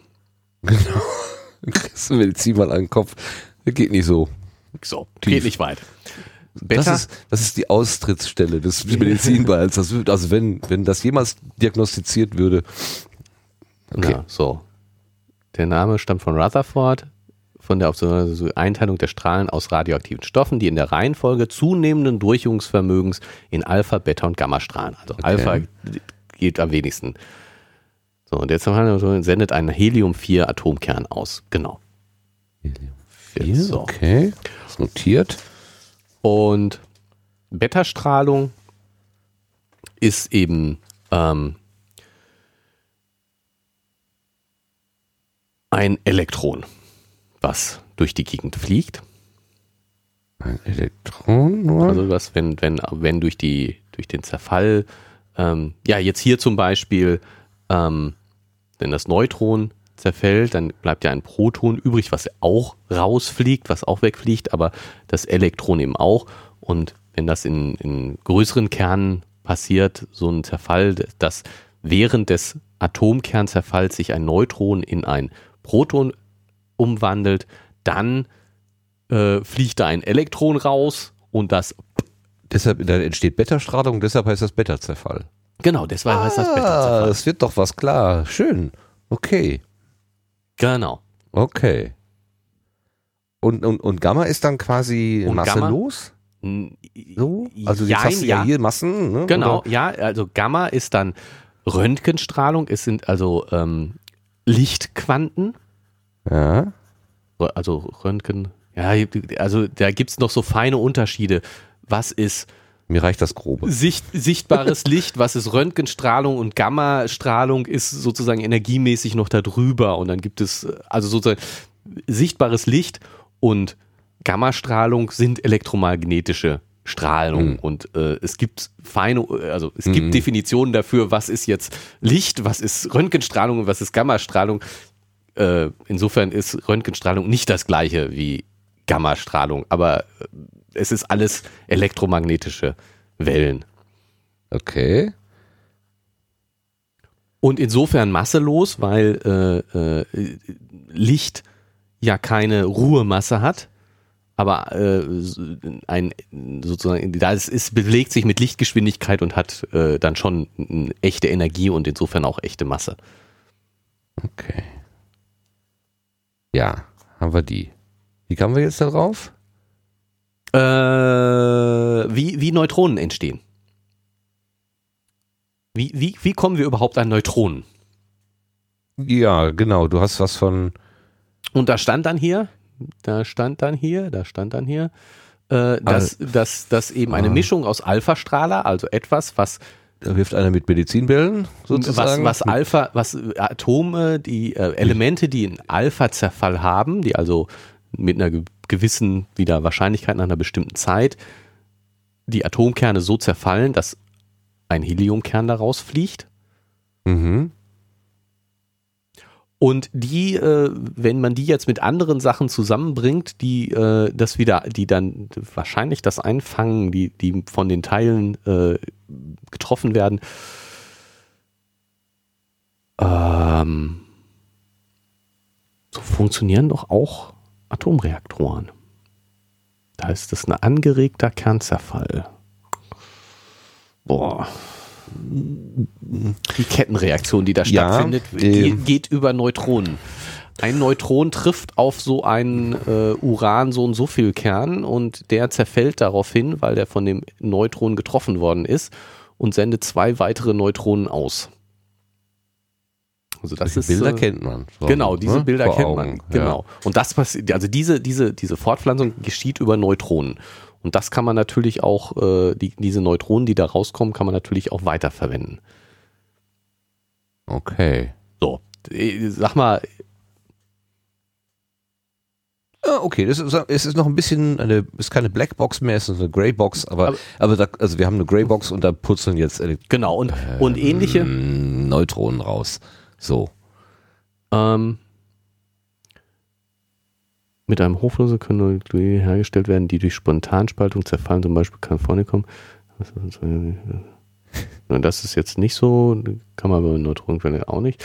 Und dann gibt es eben auch noch Kernreaktoren als Neutronenquellen, das habe ich ja gerade gesagt. In Kernreaktoren wird, wird eben äh, die Ja. Neutronen entstehen da und äh, treiben die Kettenreaktion, die da ja genutzt wird, voran und da andererseits da immer, da man das auch so ein bisschen auch bremsen muss, muss man Neutronen auch da rausfiltern und bremsen und, und äh, rausfangen, sonst hat man ja eher eine Kernexplosion als eine Ja, dafür gibt's ja den Moderator, der da irgendwie rein, ge, wie auch immer gegeben wird. Ja, Ne? und ähm, aber man kann sie eben dann auch äh, Neutronen äh, wahrscheinlich rausholen als zur Nutzung, Okay, ein Kescher, so So. raus. so ungefähr. Und äh, Erzeugung freier Neutronen in Teilchenbeschleunigern, wenn man jetzt in Teilchenbeschleunigern LHCA, Hm. LHC, LHC, ne? Large Hadron Collider, ja. LHC, also und kleinere ähm, Teilchen in der richtigen Weise aufeinander schießt, dann entstehen auch äh, Neutronen und die kann man benutzen. Bei jeder, jetzt hier neu sind je nach Beschleunigung lassen sich die Neutronen ja neue Be- Energiebestimmung der Neutronen. Gut, also wir haben jetzt Lithium, eine, Beryllium, Wasserstoff, sogenannte. Naja, wie auch immer. wir Also haben eine Neutronenkanone Genau, wir können Also, Neutronen. in die ähm, Flasche schießen. Jein, das ist noch gar nicht mal so einfach. Ähm, Das kann ich mir schon vorstellen, dass das nicht so einfach ist. ähm, weil, weil wie das hier ja auch steht, die äh, haben normalerweise, also so typische Geschwindigkeiten steht hier zumindest 10.000. äh, 10.000 Kilometer pro Sekunde. Und äh, damit man sie in eine Flasche sperren kann, müssen die sehr, sehr viel langsamer sein. Und auch, um die Zeit wirklich genau messen zu können, muss ich eine definierte Geschwindigkeit haben. Mhm. Weil relativistische Effekte äh, verändern Hm. die mittlere Lebensdauer. Also die von außen sichtbare mittlere Lebensdauer, nicht die von ihm selber, weil die Uhr läuft einfach langsamer tatsächlich. Okay. Und äh, Was nehmen Sie? Dicke Wände. um sie zu. Ja, Und nicht ganz. Da steht noch mehr. Entschuldigung, ich habe dich Ähm, und ich habe jetzt ge- gelesen, dass die das tatsächlich über äh, ein Abbremsen über Wände macht. Also wenn man, wenn man sehr glatte Wände hat, dann werden die davon reflektiert, die Neutronen, und geben aber ein bisschen, immer ein bisschen ihrer Energie ab, Mhm. um langsamer zu werden. Und äh, das reicht aber äh, noch nicht, um so ultrakalte zu machen. Da muss man noch so magnetisch abbremsen mit Magnetfeldern. Das hörte sich unglaublich spannend an, fand ich. Auf jeden Fall ist es nicht so einfach, so Ne- Neutronen abzubremsen. Also das mit der Flasche ist ein sehr grobes Bild. Wenn man so will. Ja. Andererseits ähm, ist es wohl so, dass die tatsächlich in Gefäßen, also wirklich mit Wänden, dann eingesperrt werden. Ja, Mhm. also es ist schon so, dass man, man versucht eine extrem glatte Oberfläche und äh, also insofern stimmt das Flaschen. Irgendwo habe ich tatsächlich von Glas geredet, äh, gelesen. Ähm, das fand ich, kommt mir so ko- komisch vor, dass man wirklich Glas verwendet, aber hm. Hm. Haben Sie Leergut dabei? ja, ne? Das noch mal, ich, hätte- ich, ich finde gerade im Moment nicht die Beschreibung des Flaschenaufbaus hier wieder. Wo ist es denn? Wo ist es denn? Äh, da ist, äh, Peter, Wechselwirkung, Urknall. Na, wo ist es denn? Wo ist es denn? Wir können ja auch einfach mal davon, wir können einfach annehmen, dass das jetzt mal ein kontrollierter Prozess ist. Ach, ich habe hier auch eine Seite unterschlagen. Vielleicht liegt es daran. So, guck mal, genau. Ultrakalt in Flaschen abgefüllt. Da ist es doch. Geht auf die Idee des sowjetischen Physikers Jak Jakov Seldowitsch zurück. Der hatte in, 19 um den 1950er Jahren vorgeschlagen, ultrakalte, sehr langsame Neutronen in Behältern mit extrem glatten Wänden einzufangen. Also Genau. extra langsam, damit sie wenig ähm, Energie oder Wenig, wenig häufig die Wände treffen und mit wenig Energie die Wände treffen, damit sie da nicht äh, eindringen und durchgehen und verschwinden. verschwinden. Genau. Sich mit dem Kopf durch die Wand. So. Denn dann werden die meisten Teilchen reflektiert und bleiben im Inneren. Das ist so die Idee. Mhm. Ähm, dazu Genau. darf die Geschwindigkeit aber nur relativ gering sein. Ähm, und das widerspricht sozusagen der Genauigkeit der Messung. Man hat trotzdem gemessen, gemessen und das bislang genaueste Experiment fand eben am Institut Laue Langevin in Langevin. Eben keine Flaschenfalle ist perfekt, ent, gelegentlich entkommen sie. Man kann sie dann aber tatsächlich irgendwie lokalisieren oder auszählen. Also ein, ein, ein, ein Zählmechanismus für Neutronen scheint es schon irgendwie zu geben. Man muss ja auch wissen, wie viele reingekommen sind. Ja, ähm, ich würde jetzt mal vermuten, aber ich werde gerade versuchen, das zu bestätigen, dass man äh, sie zählt über äh, die magnetischen Eigenschaften. Ähm, Neutronen. Neutronenzähler. Was sagt Tante Google? Neutronenzahl. Nee, das ist Atomkern. Das hilft jetzt nicht weiter. Wikipedia frage ich. Okay. ja Aber das, äh, das wird, glaube ich, nicht. Hast du denn schon gespendet? Äh, ich, äh, Okay, anderes, andere Frage. nein, also ich gebe regelmäßig einen kleinen Betrag an Wikipedia. Oh, regelmäßig. Regelmäßig, ja. Nur einmal im Jahr, aber dann. Aber äh, tatsächlich, äh, das ist so mein, deswegen mein Zögern, mein schlechtes Gewissen, einen wirklich kleinen Betrag, deswegen, ich weiß nicht. Sie haben ja jetzt zum Jahresende Erwischt nur um mich- eine Tasse Kaffee gebeten. Erwischt mich sozusagen auf dem Jahr, übers Jahr kommt vielleicht eine Tasse Kaffee zusammen, aber Ja, immerhin, reicht doch. das äh, kann ich jetzt nicht gerade mit angeben. Macht ja nichts. Also, ich verstehe in diese äh, Flasche, in dieses Gefäß mit sehr, sehr glatten Wänden, kommen abgebremste Neutronen hinein. Ich kann sie zählen und sagen 1, 2, 3, 4, 5 oder wie auch immer. Und dann warte ich einen Moment, eine gewisse Zeit lang. Was haben die denn hier so für Zeiträume, was, wo die denn messen? Ähm, hier steht gar nichts, ist nur eine Schemazeichnung. Und fange dann an zu zählen. Wenn ich davon ausgehe, dass die, äh, die Flucht aus dieser Flasche ihnen weitestgehend unmöglich ist, dann ist die Reduktion der, der, der vorhandenen äh, Neutronen nur dadurch zu erklären, dass eben dieser, Beta-Zerfall stattfindet. dieser, genau, dieser Beta-Zerfall stattgefunden hat. Und dann kann man aus der Menge, der dann noch vorhanden ist, wenn man fein genug misst, auch irgendwie auf so eine mittlere Lebensdauer Auch schließen. Genau, man weiß, wie viel in die, dieser Zeit zerfallen ist und man weiß, wie viel ungefähr drin waren. Was heißt ungefähr, man weiß, wie viel drin waren und Und man benutzt dann unterschiedliche Temperaturen und unterschiedlich große Flaschen, um zu extrapolieren, was man an Messfehlern da hat, an, an, an Fluchtraten, die man eben nicht kontrollieren kann. Also man hat eine unbestimmte Anzahl von nicht messbaren Verlusten gegenüber den messbaren Verlusten und die versucht man irgendwie herauszurechnen, indem man diese ganze Apparatur in, in unterschiedlichen äh, Ausprägungen her. ja, genau, also wenn man jetzt ne? sagt, ich mache die Flasche größer und kleiner und komme damit, äh, kann damit extrapolieren zu einer unendlich großen Flasche sozusagen, die keine, die da, wo die Wände dann keine Rolle mehr spielen. Mhm. Und ich äh, variiere die, die Dauer und äh, was war noch? Die, die Anzahl der Neutronen kann ich variieren. Also sozusagen, ich variiere und komme, äh, versuche dann äh, zu einem idealen Zustand zu extrapolieren. Mhm. Das ist ja schon, da sind ja schon einige Quellen drin, wo, Wo Unsicherheiten reinkommen. genau, wo Annahmen existieren Genau. und, und Extrapolation bedeutet ja natürlich auch immer, ne, drei Punkte sind eine Gerade. Es gibt ja so Physiker, die sagen das immer gerne.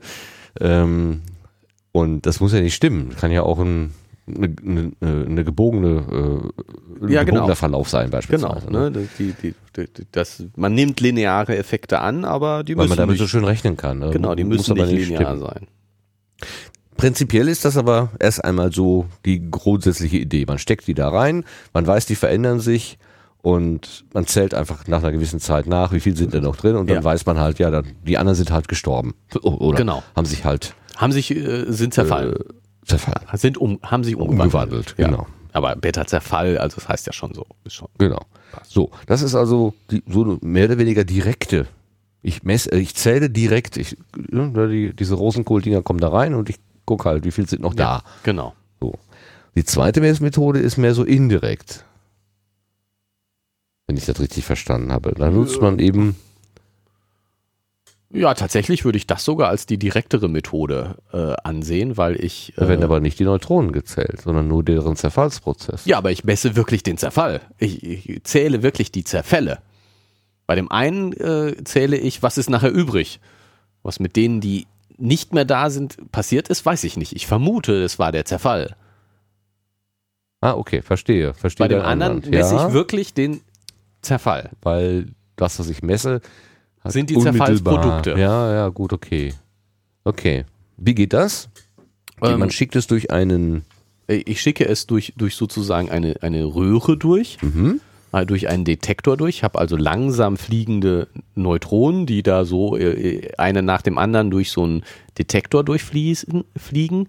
Und dieser Detektor äh, detektiert alle Protonen, die während des Durchflugs entstehen. Okay, das sind eigentlich erstmal keine Protonen. Genau, das sind erstmal eigentlich keine protonenfreie Zone und plötzlich sind da welche Und das kann nur sein, dass das aus, den, aus dem Zerfall des Neutrons resultiert. Okay. Genau. Aha. Wenn dann da, dann ist und ich stecke im Prinzip vor, ja, aber ja gut, ich schieße da rein, mein, meine, meine Neutronenquelle erzeugt, also da beginnt das Leben des, des, des, des Neutrons. Ja, tatsächlich. da- Das, deswegen deswegen habe ich vorhin so darauf ge Äh, ja, gepocht, genau. dass, dass zu jedem Zeitpunkt die Zerfallswahrscheinlichkeit gleich groß ist. Hm. Es ist egal, wie alt die Neutronen schon sind, die da jetzt reinkommen. Ob sie vorher schon eine halbe Stunde gelebt haben und nur noch ganz wenige sind, die da ankommen. Oder ob sie gerade aus der Quelle kommen und ganz frisch sind sozusagen. Es ist egal. Wenn die in dieser Messapparatur irgendeine Zahl, 10 Sekunden bleiben, Mhm. dann zerfallen so und so viel Prozent von ihnen. Ich stecke 100 rein und davon zerfallen so und so viele. Mhm. Es ist egal, wie alt sie sind. Zu jedem Zeitpunkt ist die Zerfallswahrscheinlichkeit gleich groß. Da ist aber dann meine Analogie mit dem menschlichen Leben irgendwie am Ende, oder? Ja. Ich kann doch nicht einfach, was weiß ich, so ein Kreuzfahrtschiff nehmen und pack da 5000 Menschen drauf und lass die drei Wochen durch die Gegend fahren und, äh, dann, und messe dann, wie viele dann hinter noch leben und sagt, das ist dann die Ja, mittlere... wie viele Leute sind wer gestorben während der Kreuzfahrt? Nein, das genau da, da, da stimmt die Analogie nicht. Ja. So, weil, weil ich könnte ja dann auch nicht aus dem Tod einer einzelnen Person, so der, der Senior mit, mit 83 hat er gerade das Zeitliche gesegnet, genau. äh, kann ich ja nicht sagen, die durchschnittliche Lebensdauer oder Lebenserwartung aller Anwesenden ist jetzt da herauszurechnen. Genau. Und, und deswegen, zu, es zählt wirklich nur die Dauer, die die äh, äh, Neutronen in dieser Messapparatur verweilen. Und was sie vorher passiert ist und was hinterher passiert ist, spielt überhaupt keine Rolle. Hm.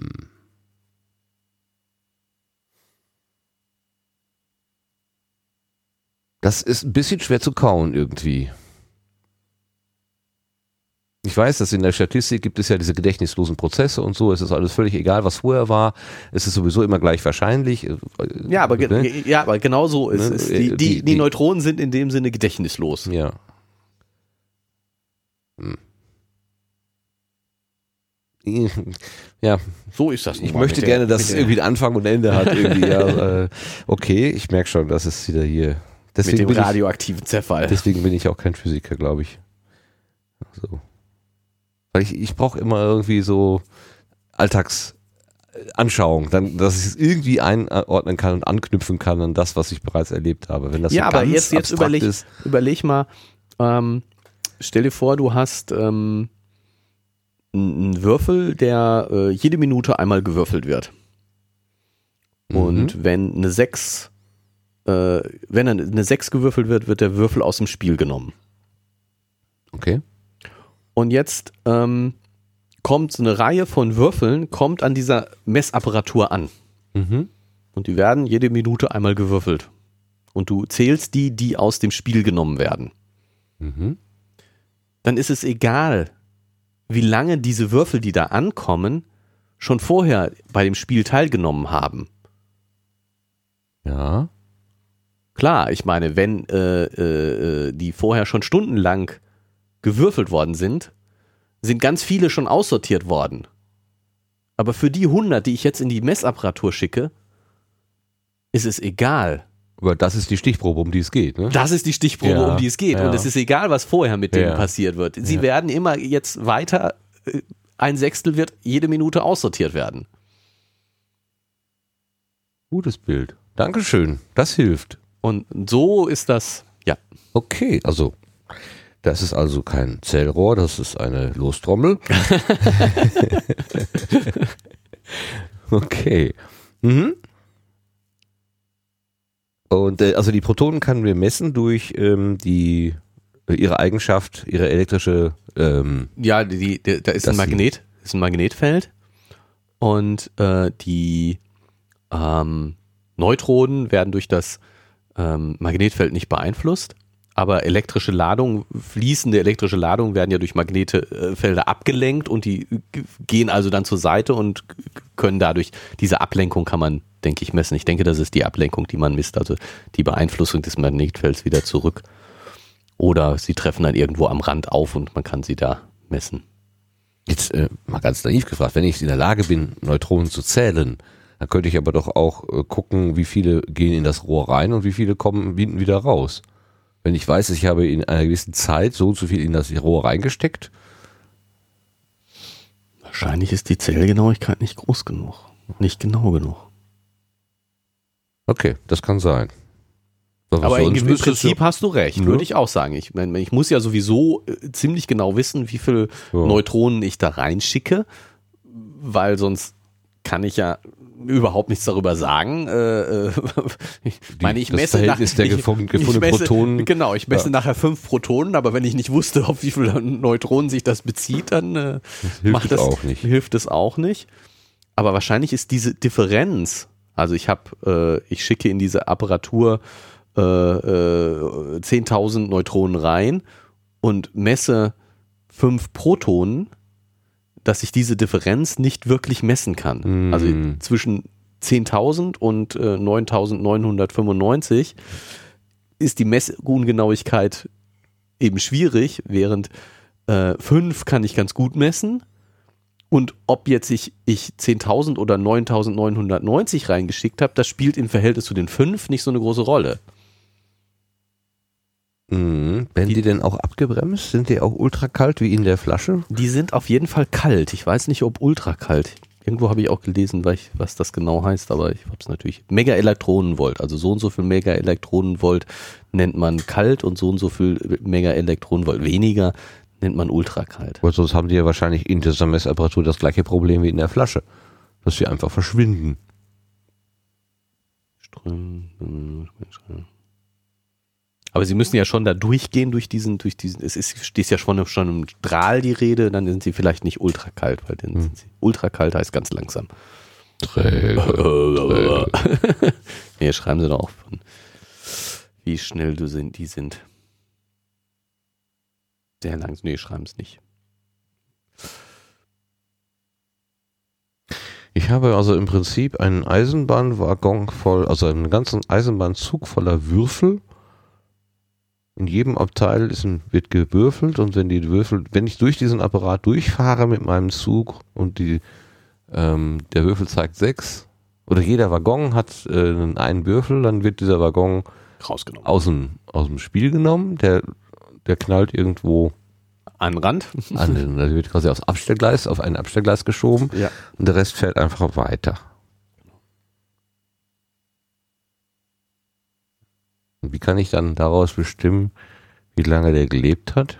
Ich weiß, äh, ich weiß die, die Geschwindigkeit der Neutronen, deswegen weiß ich, wie lange die in der, in der Messapparatur sind. Wenn sie nicht vorher gestorben wenn sie nicht, Und wenn sie nicht gestorben sind, dann kommen sie hinten auch wieder raus. raus. genau. So, ich weiß. Und dann kann ich natürlich sagen, ich habe äh, äh, 10.000 äh, Neutronen, eine Sekunde lang da drin und fünf zerfallen davon. Wie lang ist dann die, daraus kann ich dann bestimmen, die mittlere Lebensdauer bestimmen. Weil ich weiß natürlich auch, äh, zu jedem Zeitpunkt ist der Zerfall gleich wahrscheinlich.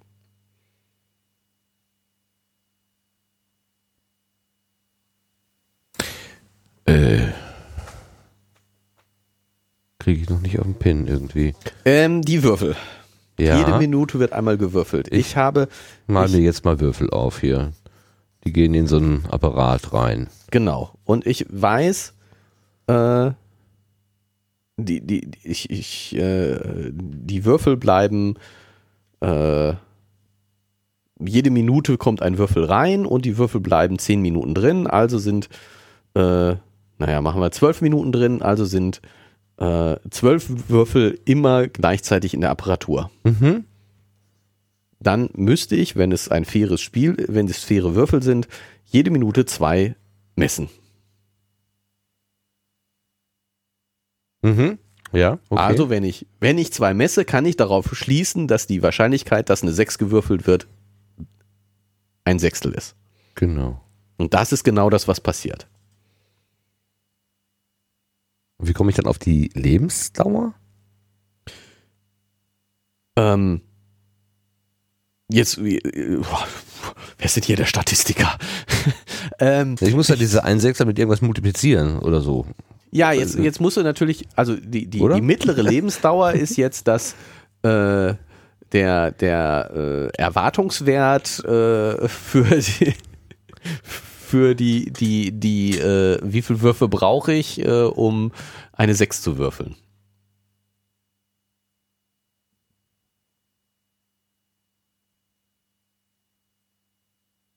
Hm, hm, hm. Der, also ich hab, nehme einen Würfel Ja, und würfel so lange, bis ich eine 6 habe. okay. Und zähle, wie viel Würfe brauche ich dafür. Okay. Und ja. die mittlere Lebensdauer ist der Erwart Erwartungswert für die Anzahl der Würfe. ja, das ist, das ist richtig. Weil sechs ist das Todes, das Todesereignis. Ja, okay. Genau. Mhm.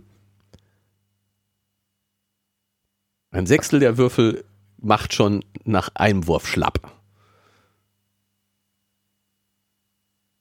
Ja, ist doch eigentlich gar nicht so schwierig. Fünf Sechsunddreißigstel machen nach zwei Würfen schlapp. Ähm, 25 äh, 216 machen nach drei Würfen schlapp. Und so weiter. Und daraus kann man dann einen Erwartungswert ausrechnen. Okay. Okay, ich glaube, ich habe einen Anfang von einer Ahnung, wie du das meinst. So. Es liegt mir noch nicht auf der Zunge, aber ich verstehe jetzt ungefähr, wo diese Reise hingeht. Das reicht für den Moment.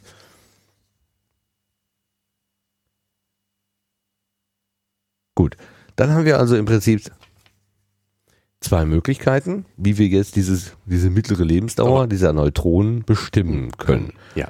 Und ähm, an unterschiedlichen Orten von unterschiedlichen Menschen mit unterschiedlicher Technik gemessen, kommen zweimal Werte raus von 800 und was haben wir? Äh, 887 und 878, was es natürlich besonders schwierig macht, die 887,7 und 878,5. genau. Also, ich meine, wenn, wenn Sie schon zwei unterschiedliche Zahlen haben, können Sie nicht auch Zahlen nehmen, die ein bisschen unterschiedlicher klingen? Nicht nur aus zwei Ziffern bestehen, ne? genau. aus drei Ziffern. Der 8, der 7 und der 5, genau. 887 und 878, also wirklich. Das Schon- ist aber schlechtes Marketing, oder? Jetzt würde man ja so als Laie erstmal sagen, jo, das reicht ja. Ja, also der Maler könnte damit locker seine Rechnung stellen und der, der Rohbauer ist sowieso der. Ja, ne, so, sagen wir mal 1% Abweichung. Meine Güte, also wirklich. Schadet ja nix. Schadet ja nix. Aber die Experten sind damit nicht zufrieden. Die finden das doof. Ja, ich meine, das, äh, da kommt jetzt wieder das, das äh, zum Tragen, dass die Zahlenwerte eigentlich sinnlos sind ohne eine Genauigkeitsangabe. Mhm. Es gibt genug physikalische Messungen, die äh, sehr, sehr ungenau sind, wo, wo man äh, froh ist, die Größenordnung angeben zu können. Hm. Aber Aber wenn, wenn dir der Wetterbericht sagt, morgen wird es 7 Grad, ja, dann ist das ist auch schon ganz schön, aber wenn, wenn der äh, das stimmt natürlich nicht. Also die wissen ja, dass es nicht stimmt. Weil äh, diese 7 Grad allein schon am selben Ort, sagen wir mal, es gibt ein Hochhaus, Ja, äh, ja. äh, in der zehnten Etage wird eine andere Temperatur sein als in der zweiten. Richtig. So. Aber die 7 Grad sind ja insofern äh, schon ein bisschen äh, nicht richtig, weil wenn man da die, äh, die relative Genauigkeit bestimmen will, muss man sich auf äh, Kelvin beziehen und äh, damit sind solche Sachen immer schon ganz schön schön genau. Und dann erzählen die uns jeden Abend in der Tagesschau Unsinn oder wie? Nein, die, aber die sagen die Genauigkeit ja nicht dazu. Die sagen ja nicht, wir haben so und so viel Prozent Abweichung.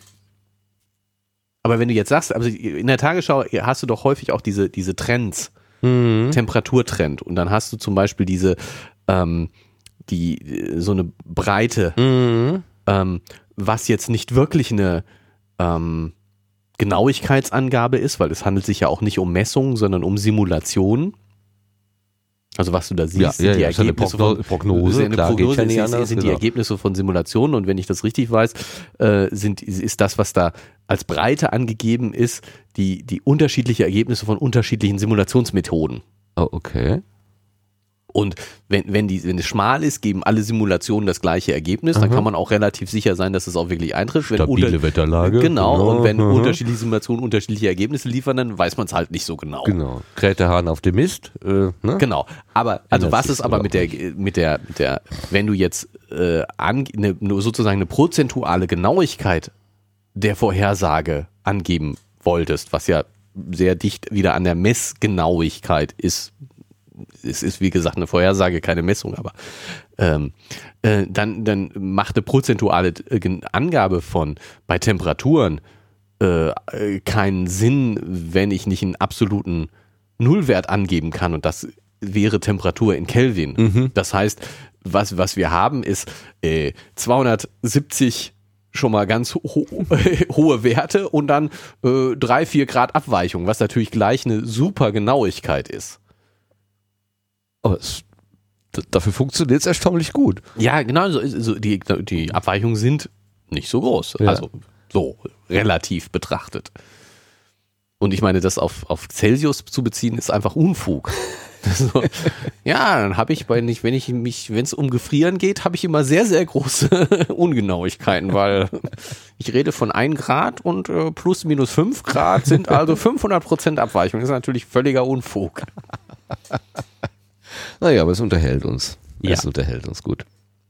So, Sie gehen ja Aber jetzt zum Beispiel bei den, bei den, ähm, bei den, wir haben ja schon mal über diese äh, Exoplaneten auch gesprochen. Ja. Und dass die, äh, die, die Masse von denen bestimmen. Ne? Wie, wie schwer sind die? Wie groß sind die? Da sind natürlich Riesenungenauigkeiten. Also wenn die, wenn die die Masse um den Faktor 2 bestimmen können, dann sind sie wahrscheinlich glücklich. Ne, so doppelt so schwer oder halb so schwer, pff, ungefähr, ne? Wir wissen es. Und, und also sind die, wa- was eine, die, die Fehlertoleranzen, mit denen Physiker umgehen, sind eben je nach Kontext sehr, sehr unterschiedlich. Das wollte ich nur damit sagen, Ja, dass gut, also aber das sozusagen, dass wir, wir reden jetzt hier von einer einprozentigen Abweichung Ja. und sie sind ähm, und, und die, die, landläufig würde man sagen, ja, boah, ein Prozent ist prima, worüber reden die sich überhaupt auf? Ja. Aber es hängt eben, die, dieser, diese, ähm, die sagen eben, wir müssten aber viel genauer messen können. Wir haben hier, die, das eine Experiment sagt, die gesamte Unsicherheit beträgt 0,8 Sekunden. Das heißt, wir haben, eigentlich müssten wir auf ein Promille genau messen Mhm. Aber es funktioniert nicht. Da ist das Problem. ne? Es geht gar nicht um die absolute, wie, wie groß ist die, sozusagen die Landläufe, ja, eine, so ein Prozent Abweichung, pff, Ja. egal. Nein, Ja. sondern es ist ein Widerspruch zwischen dem, was man als Unsicherheit annimmt und der Unsicherheit, die offensichtlich real ist. Mhm. Ich würde aber, bevor wir jetzt in diese Interpretation gehen, noch dir eine Frage stellen. Ähm, Sie haben hier einen Mittelwert, also einen gemessenen Mittelwert angegeben, beide, ähm, 878 oder 887 und geben dazu einen statistischen Fehler. Das ist, ähm, soweit ich das jetzt verstehe, der Fehler, den man eben aus den Messwerten herausrechnen kann. Man unterschiedliche Messwerte, also ne, der äh, in, in, was weiß ich, äh, mein, der eine Würfel äh, kommt schneller auf die 6, der andere später auf die 6, deswegen ist er, wird er älter. Ähm, Ja, genau. Und das Und- mittelt man halt. Und darüber kann man ähm, sowas wie eine Standardabweichung oder irgendwas Genau, und das sind jetzt verschiedene Sachen, die da zusammenkommen. Einmal haben wir es ja mit einem echt statistischen Prozess zu tun. Dieser Zerfall ist wirklich zufällig. Das heißt, unterschiedliche Messungen ergeben auf jeden Fall unterschiedliche Werte. Ich kann nie wirklich sagen, ich maxe den exakten Wert, weil es ist ein zufälliger Prozess, den ich da betrachte, eine zufällige Sache, die ich betrachte. In, in meinem Ausgangsbeispiel wäre es tatsächlich so, dass der Raum äh, pulsieren würde. Also ich könnte mit meiner, mit meinem Zollstock, selbst wenn ich oder mit meiner Laseranlage oder so, ich, ich könnte zu einem speziellen Zeitpunkt nur einen Näherungswert messen, Messen. weil der einfach nicht ist, es gibt diesen wahren, Warenwert. einen festen Warenwert nicht. Genau. Der Raum pulsiert die ganze Zeit um irgendeine mittlere Größe. Genau. Und das Zweite ist, dass ich natürlich ähm, nicht nur der Raum pulsiert, also die, die, die, die, äh, die, das, was ich messen will, ist nicht wirklich exakt messbar, sondern auch meine ähm, Messinstrumente äh, sind nicht immer hundertprozentig exakt. Also ähm, jetzt kann man von, von so einem pulsierenden ähm, Zollstock äh, ist schwierig vorstellbar. Ich stelle mir vor, das ist dann so ein Gummiband. Zum Beispiel. Hängt dann ein bisschen davon ab, wie, wie fest ich dran ziehe. Ja, aber das könntest du ja versuchen, noch wieder genauer zu machen. Aber jetzt zum Beispiel der Zollstock, den muss ich ja dahin legen. Wenn ich jetzt zum Beispiel äh, die, der Raum so groß ist, dass der Zollstock nicht, nicht reicht, dann lege ich ihn hin und schiebe ihn zur anderen Wand und dann äh, die, dieses, dieses, ich lege ihn hin und mal da so ein Strichchen hin.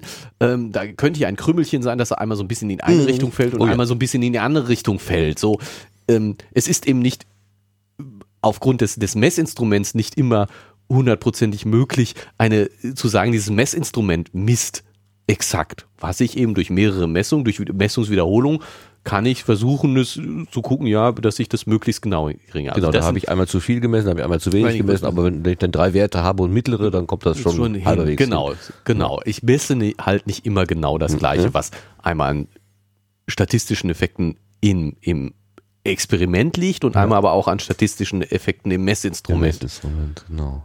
Aber das sind, das sind eben Sachen, die ich durch wiederholte Messungen ziemlich genau bestimmen kann. Ich kann sagen, letztendlich, äh, was ist der Mittelwert meiner Messungen?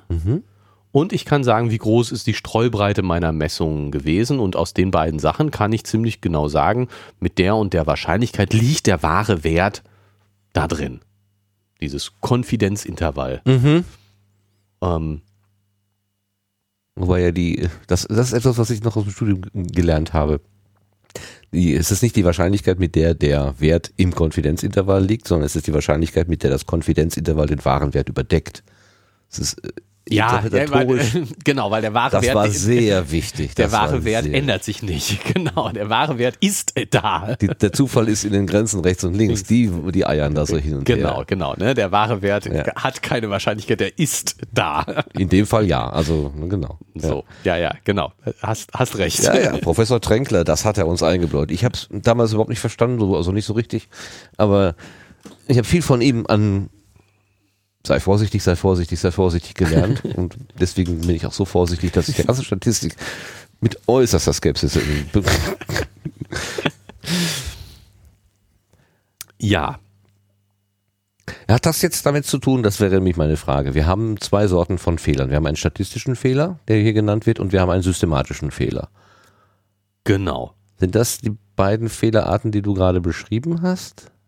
Nee, ne? Der Nee, das- das war jetzt- Fehler äh, der kommt jetzt noch dazu. Genau, das waren jetzt beides äh, äh, Statistische statistische Fehler. Fehler. die ich relativ gut kontrollieren kann. Das ist, das, Ja. das ist der, der, der wesentliche Punkt dabei. Die statistischen Fehler kann ich relativ kontroll gut kontrollieren, weil ich mache einfach Messwiederholungen und darüber kann ich die Größe und äh, die das Auswirkungen des statistischen Fehlers ganz gut kontrollieren. Ja. Was ich viel, viel schwieriger kontrollieren kann, ist der systematische Fehler. Zum Beispiel, ähm, wenn ich jetzt diese ähm, Lasermessung mache, Mhm.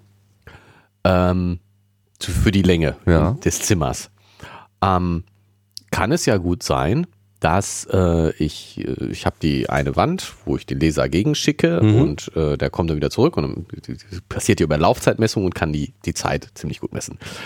Ähm, aber ich kann nicht äh, das, das Lasermessgerät, ich kann den Lichtstrahl nicht über die ganze Länge schicken.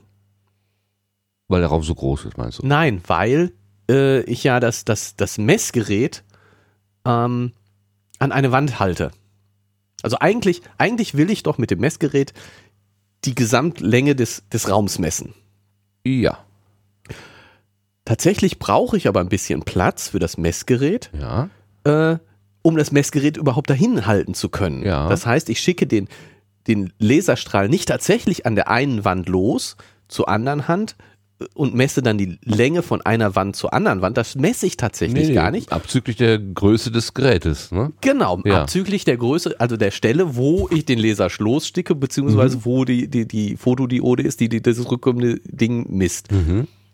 Das heißt, ich habe einen systematischen Fehler. Tatsächlich, die, die, die Strecke, die ich messe, ist gar nicht die Strecke, die ich bestimmen will. Mhm. Ne, wenn ich jetzt wirklich die Laufzeit des Laserstrahls wirklich messen würde, würde ich einen Wert kriegen, der immer 5 cm zu wenig ist. Das ist ein systematischer Fehler, Gut. der in der Apparatur bedingt ist, Ja. der nicht anders ist.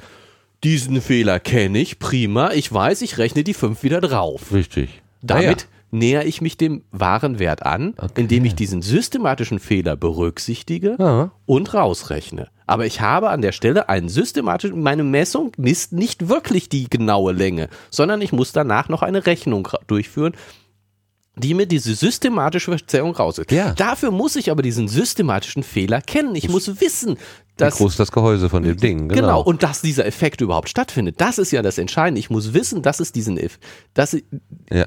Ich nicht wirklich von der Wand anfange, Ja. sondern später anfange.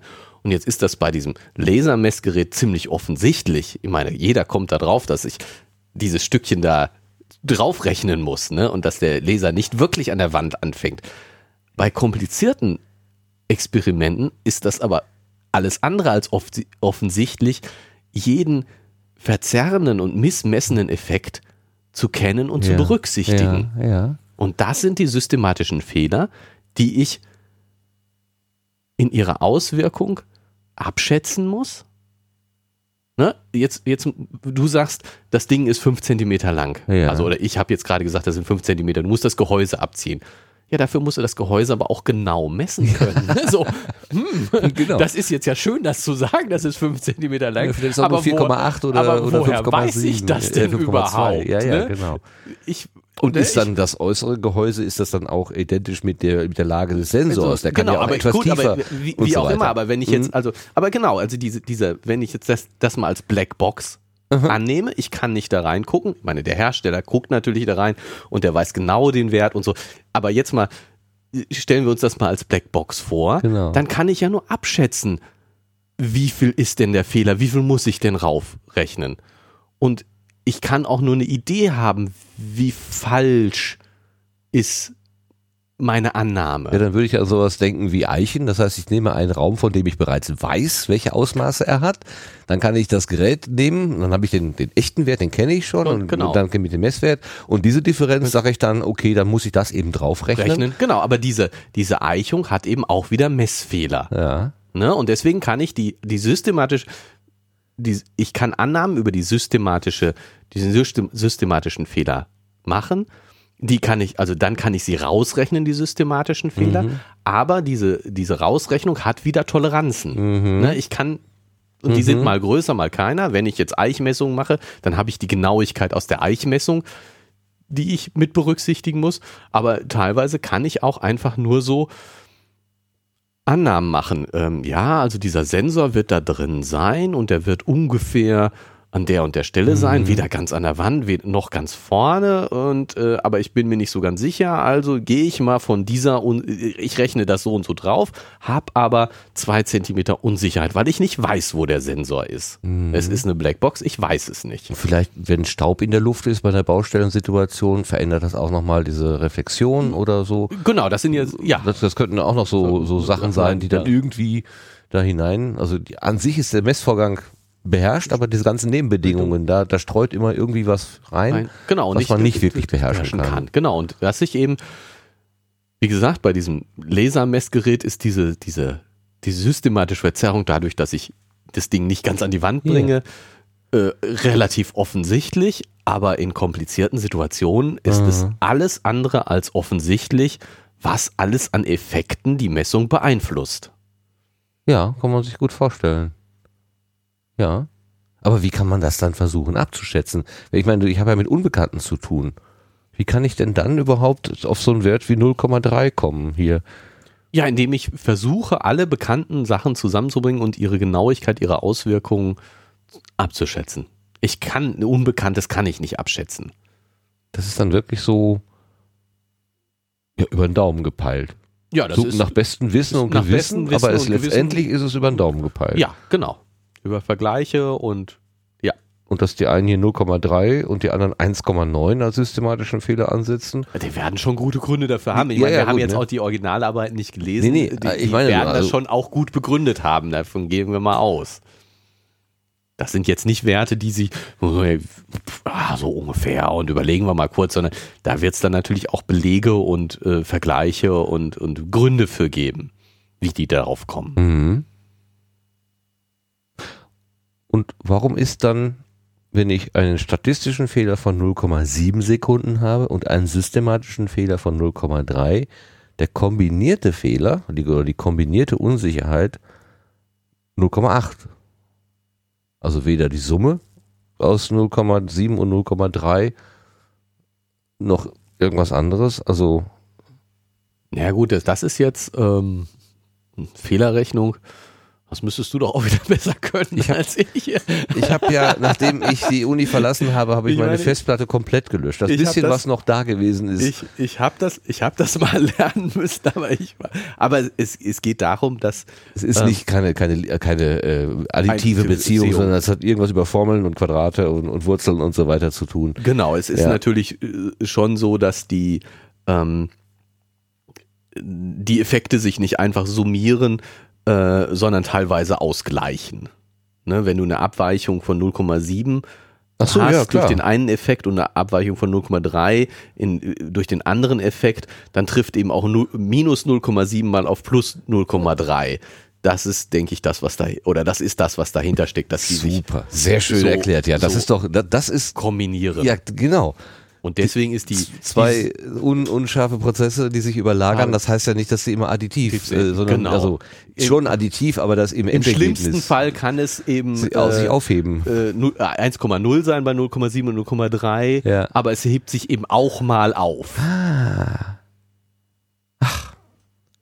Super.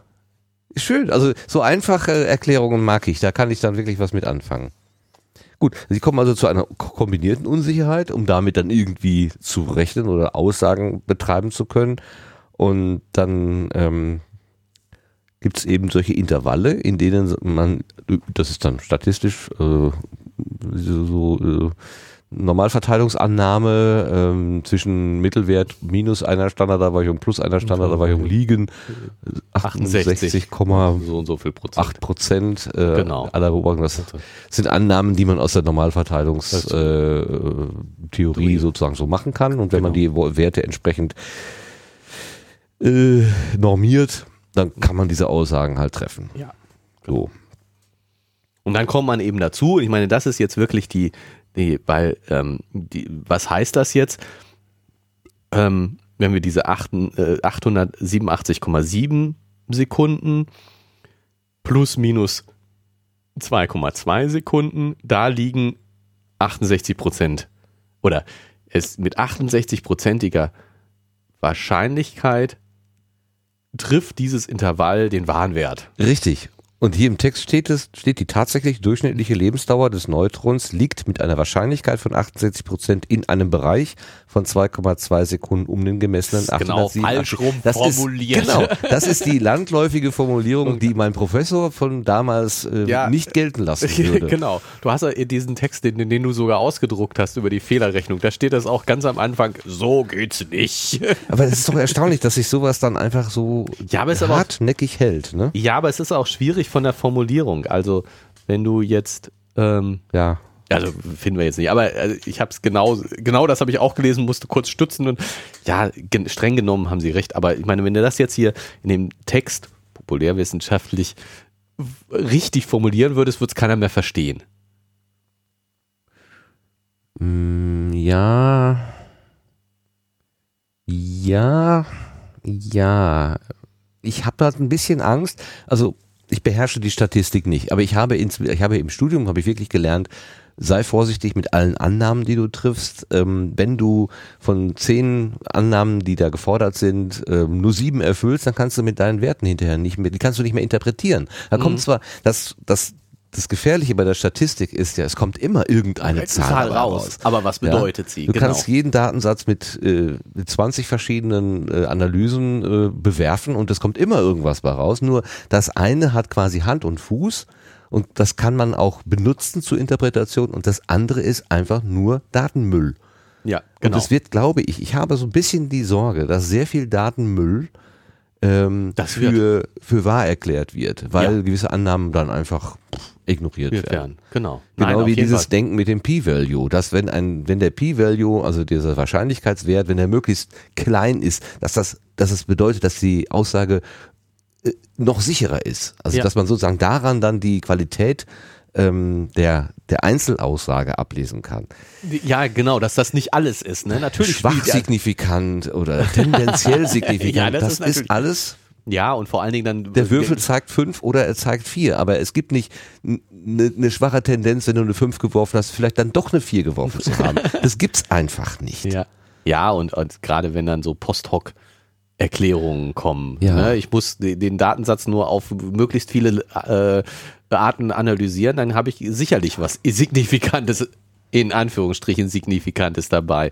Weil das funktioniert natürlich nicht, weil äh, signifikant sagt, äh, diesen, diesen Wert erwarte ich zufällig mit 5% Wahrscheinlichkeit. Wenn ich also 20 verschiedene Sachen ausprobiere, habe ich einen, Ja.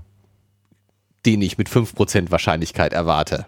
Ja. So, ne? Also, und das äh, signifikant, ja, ne? Mehr oder weniger. Es gibt ja so Bestrebungen, dass die äh, Forscherinnen und Forscher ähm, im Vorfeld, bevor sie die Rechnung machen, sagen, warum sie welches Verfahren nehmen und warum sie das für das geeignete halten.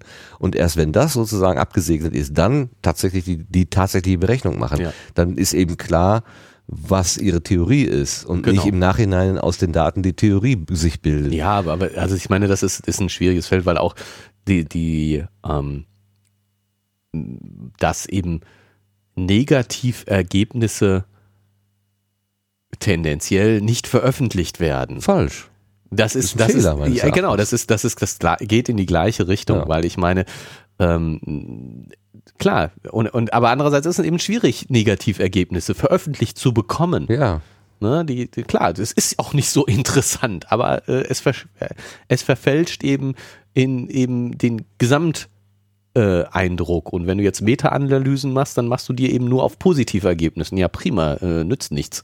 Ja, aber wenn ich, äh, wenn ich publizieren würde, dass bei meiner Forschungsfrage, die ich so und so instrumentalisiert habe oder äh, operationalisiert habe, am Ende kein brauchbares Ergebnis herausgekommen ist, dann hilft es ja vielleicht nachfolgenden Generationen Dieses bei der Expo- Auswahl äh, eines passenden, äh, ähm, äh, einer, passenden Methodik zu sagen, oh, das hat äh, da der Kollege da vor zwei Jahren schon mal versucht, das hat nicht funktioniert. Jetzt können wir noch mal gucken, ob der vielleicht Fehler irgendwie eine Einschränkung gesehen hat, die wir jetzt vielleicht irgendwie methodisch besser beherrschen oder so. Genau. Ähm, oder aber, dass man sagt, nee, also dieser Weg, der hat sich als Sackgasse erwiesen. Wir machen mal was anderes. Eigentlich ist doch die Beschreibung, also wenn ich mich orientiere im Raum, wenn mir jemand sagt, der Weg führt ins Nichts oder da ist eine Sackgasse, das hilft mir doch. Ich bin doch umso schneller in einer fremden Umgebung orientiert, wenn mir jemand sagt, da brauchst du gar nicht versuchen, da ist eine zu Tür. Ja, ja. Ja, entweder habe halt- ich einen Schlüssel in der Tasche und weiß, was ich mit der Zu- und Tür anfange, oder ich suche mir einen anderen Weg. Genau. Ja, aber das ist halt, ist halt schwierig und äh, ja, keine Ahnung. Ähm, Da stimmt doch was im System nicht. Ich meine, klar, jeder will äh, Erfolgsmeldungen. Genau, Ja. also die, die, das, das ist ja das Problem, dass jede Aber- Erfolgsmeldung will und dass die, dass die Nicht-Erfolgsmeldung eben äh, scheinbar so wenig wert ist oder wenig wertgeschätzt wird. Und das ist, das ist, glaube ich, ähm, ja gut, ich meine, es liegt natürlich an den Gutachtern, an den, äh, die, die dann eben sagen, oh, das ist so ein uninteressantes Ergebnis. Und ich meine, ist das nicht sogar in der Medizin, wo es die Bestrebungen gibt, dass ähm, äh, relevante äh, Experimente, also so, so äh, Medizin, äh, Pharmazietests äh, Mhm. ähm, vorher angemeldet werden müssen, damit äh, man nicht so lange testet, bis es richtig funktioniert, man, Das- bis ja, das das- gewünschte Ergebnis da Das wäre ist. ja, das wäre genau die, die, der richtige Ansatz. Ich kann mir gut vorstellen, dass gerade in der Pharmaforschung da, äh, die haben ja so eine vierstufige. Äh, Ja, genau, also weil, das weil das ja ja relativ. weil, weil das ja auch äh, erstens mit viel Geld verbunden ist Ja, und ja, ja. andererseits eben ähm, äh, stark reglementiert ist. Genau. Ne? Und äh, dass da natürlich und äh, das eben auch zum Beispiel in der Psychologie meine ich, dass, dass davon die Rede ist, dass ähm, Experimente vorher angemeldet werden und ähm, das fände ich jetzt ein sehr naheliegendes Verfahren, dass, dass wenn ich ähm, irgendwas zur Veröffentlichung einreiche, ähm, sozusagen ein Punkt, das muss ja nicht, das muss ja nicht, das eine muss ja nicht völlig ausschließend sein, also aber ein Punkt bei der Begutachtung ist, ist dieses Experiment vorher angemeldet gewesen. Mhm. Ich meine, wenn ich jetzt irgendwas, sag- ich sag jetzt mal spektakuläres, irgendwas wirklich Spannendes, Interessantes finde in einem Experiment, das ich für was ganz anderes durchgeführt habe. ne, so, so Nebeneffekte. Ja, gut, Die gibt's auch. Gibt's Völlig, ja auch. völlig unerwartet tritt irgendwas auf. So, dann kann ich, sollte ich natürlich über dieses Unerwartete auch berichten. Und dann kann es nicht sein, nur weil ich das Unerwartete vorher nicht erwartet habe, darf ich darüber nicht berichten. Nein, natürlich muss es möglich sein. Aber andererseits ähm, sollte es durchaus eine Rolle spielen bei der Veröffentlichung, dass ich meine, mein Experiment und die Auswertung und was ich erwarte und wie ich das alles machen will, vorher durchdacht und angekündigt habe. Ja, Aber so, genau, ich wüsste ja. nicht, dass es, äh, also, und es gibt Bestrebungen in die Richtung, aber ich wüsste nicht, dass es äh, sozusagen überhaupt schon irgendeine Anmeldestelle gibt, weil, ich meine, das wäre ja Voraussetzung, dass es mal irgendwo einen Punkt gibt, wo ich sage, so, hier kann ich jetzt mal sagen, das habe ich vor. Das muss Mhm. ja nur relativ grob und, und äh, klar, ich muss das Auswerteverfahren schon sagen, Genau, muss meine methodisch Thesen, sollte das schon klar sein. muss dann, meine ne? Thesen schon formulieren, Genau. äh, aber ansonsten brauche ich ja gar nicht so viel zu sagen. Nee. Und dann entfällt dieses Stochern, dieses Fishing for Significance, Genau. habe ich das genannt. Also Ja, so lange genau. rumangeln, Weil bis- bis, bis irgendwas äh, aufleuchtet und dann sagen, ach ja, genau, das haben wir ja auch gesucht. Genau, Ja. und das ist natürlich, ne, das geht natürlich nicht, das funktioniert nicht.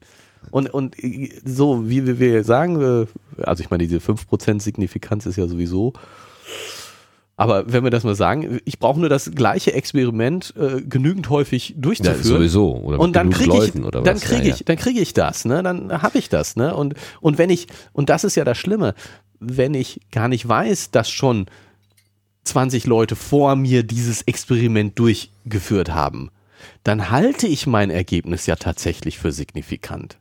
Dann glaube ich ja sogar selber dran. Ich, ich habe ja noch nicht mal Unrecht damit.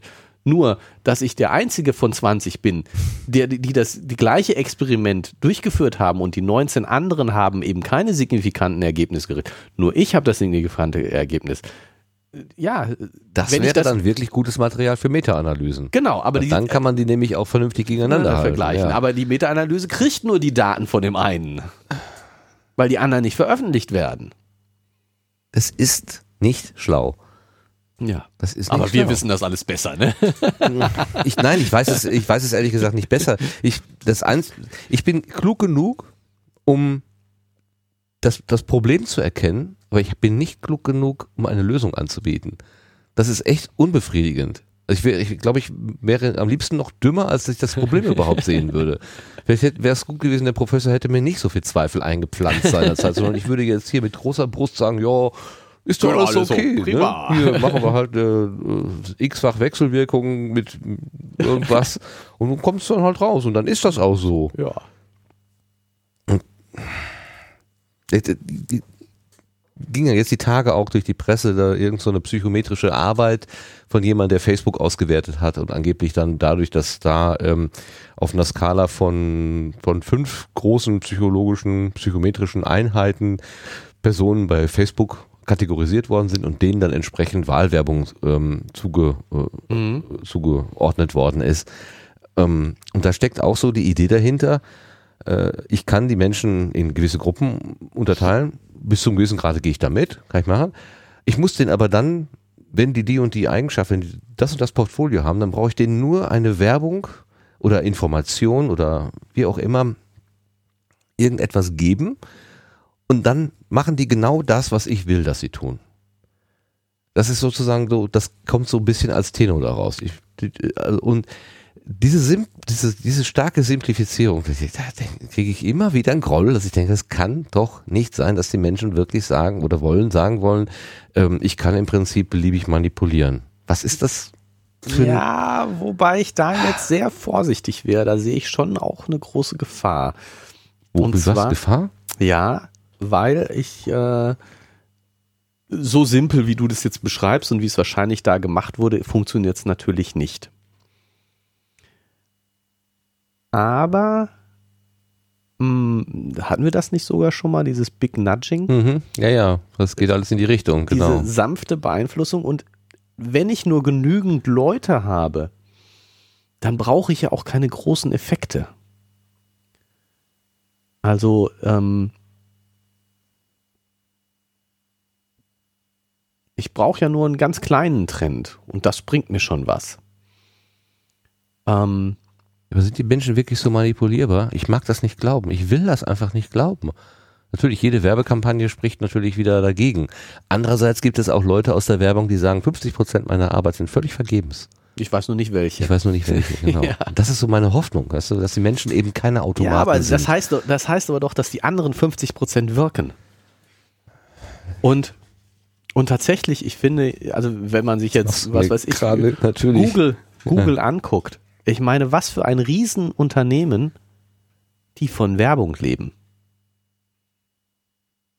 Ja, aber weil sie das Versprechen halt verkaufen und alle glauben das im Moment. Ja, sie, sie versprechen dir, dass wenn du einen, was weiß ich, äh, irgendeine Sparte äh, Angelbedarf oder so, ja, das ist dann, wenn, wenn, wir suchen dir die Angler aus, äh, die auf dein, also die auf dein, auf dein Angebot irgendwie besonders gut reagieren. Na, Dann du, bezahlst, du bezahlst doch eigentlich nur die Klicks. wenn Sie personalisierte Werbung machen, wenn Sie Targeting, Targeting-Werbung machen wollen, dann suchen Sie doch schon das Klientel raus, ähm, was für die Werbung irgendwie besonders empfänglich ist. Was soll ich mit Babynahrung? Ich kriege keine Babynahrung nein, aber, gezeigt. aber ist nicht. Da bin ich jetzt, oder bin ich auf dem falschen? Ich hätte jetzt gedacht, dass. Ja, wahrscheinlich denke ich falsch. Ich hätte gedacht, also wahrscheinlich ist es falsch, aber ich hätte gedacht, dass ich, wenn ich bei Google Werbung schalte, ich bezahle dafür, dass jemand auf meine Werbung klickt.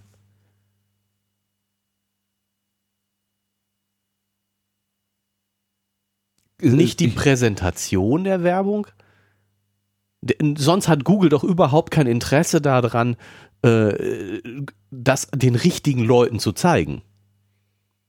Ich meine, nur dafür, äh, Google zeigt meine Werbung 300 Mal. Das ist mir doch völlig egal, wie häufig die das zeigen. Ich will, dass jemand auf meine Werbung klickt. Ja, insofern hast du schon recht. Das ist diese Konversionsrate, Conversion Rate, glaube ich, nennen die das. Also in welchen Fällen führt, in welchen Fällen führt eine Einblendung auch zu einer Reaktion Genau. vom Kunden oder genau, vom, und das vom ist, User doch, sozusagen. das ist doch messbar. ja klar. Und, und äh, Das kriegst du in den Wenn- Google wenn das Analytics nicht- hingeworfen. Da, Genau, ja. und wenn das nicht funktionieren würde, wird keiner was dafür bezahlen. Wenn die Werbung nicht dazu führen würde, dass jemand da draufklickt, würde keiner dafür bezahlen. Ob es jetzt dann wirklich zu einem Kaufabschluss kommt, das ist nochmal eine andere Frage. Aber zu behaupten, die, die, diese von Google da so eingeblendete Werbung würde nicht funktionieren, das halte ich für extrem fragwürdig, weil wenn sie nicht für funktionieren würde, würde keiner dafür bezahlen. Und die Messung dessen, es funktioniert in dem Sinne, weil es klickt jemand drauf, die ist nun wirklich einfach. Ich will das nicht glauben. Ich will nicht glauben, dass wir so manipulierbar sind. Ich, ich sperre mich dagegen. Und ich sperre mich gegen diese einfachen Weisheiten von diesen, von diesen äh, Verkäufern, die sagen, ja, ihr müsst das nur so und so machen, dann wird alles irgendwie äh, nach euren Vorstellungen passieren. So simpel manipulierbar kann doch eine Gesellschaft nicht sein. Ja, ich will es nicht glauben. Das Schlimme, das Schlimme ist, Ich fürchte ja, dass du recht hast. Ich fürchte ja. Das Schlimme ist, dass, die, dass diese aber nicht. einfachen Weisheiten gar nicht stimmen. Aber bei Google, die Entscheidung darüber, ob dir eine bestimmte Werbung angezeigt wird oder nicht, passiert ja nicht durch irgendeinen simplen Algorithmus. Nein, nein, das wird schon mehrdimensional sein. Und zwar so, dass kein einzelner Mensch me- das mehr versteht. Ja, vielleicht Da- sogar mit so einem neuronalen Netz, dass die, Genau, dass die Leute selber nicht mehr verstehen, was die Maschine da Ge- sich so genau, ausdenkt. Genau. Ja. So. Und das, und das heißt, wir, wir lassen uns beeinflussen von Mechanismen, die wir selber nicht mehr verstehen.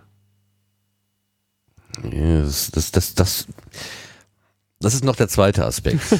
also der eine ist, dass da irgendwelche Leute sich auf die Brust schlagen und sagen, ich bin der, der Durchblicker, ja, und ihr müsst mir nur alle euer Geld anvertrauen und äh, dann wird alles gut. Das ist das eine und das andere ist, dass die Maschinen tatsächlich ähm, letztendlich irgendwann mal vielleicht die Werbung überhaupt übernehmen. Ähm, ich, ich, die Tage ging mir so durch den Kopf, jedes Wahlprogramm, ich weiß nicht, ob Herr Trump eins gehabt hat, aber jede normale, jede normale Partei hat halt ein Wahlprogramm mit, sagen wir mal, zehn Big Points oder so, irgendwie Ja. zehn wichtige Thesen. Wie auch immer, genau. Und da macht vielleicht, äh, das ist das eine ist mehr Arbeitsmarktpolitik, das andere ist mehr Sozialpolitik, das dritte ist ökologisch irgendwie äh, weniger Bäume abhauen oder umhauen oder so. Und ähm, äh, wenn ich jetzt zum Beispiel genau weiß, wenn ich zielgerichtete Werbung machen will dafür oder Ansprache machen will, Mhm.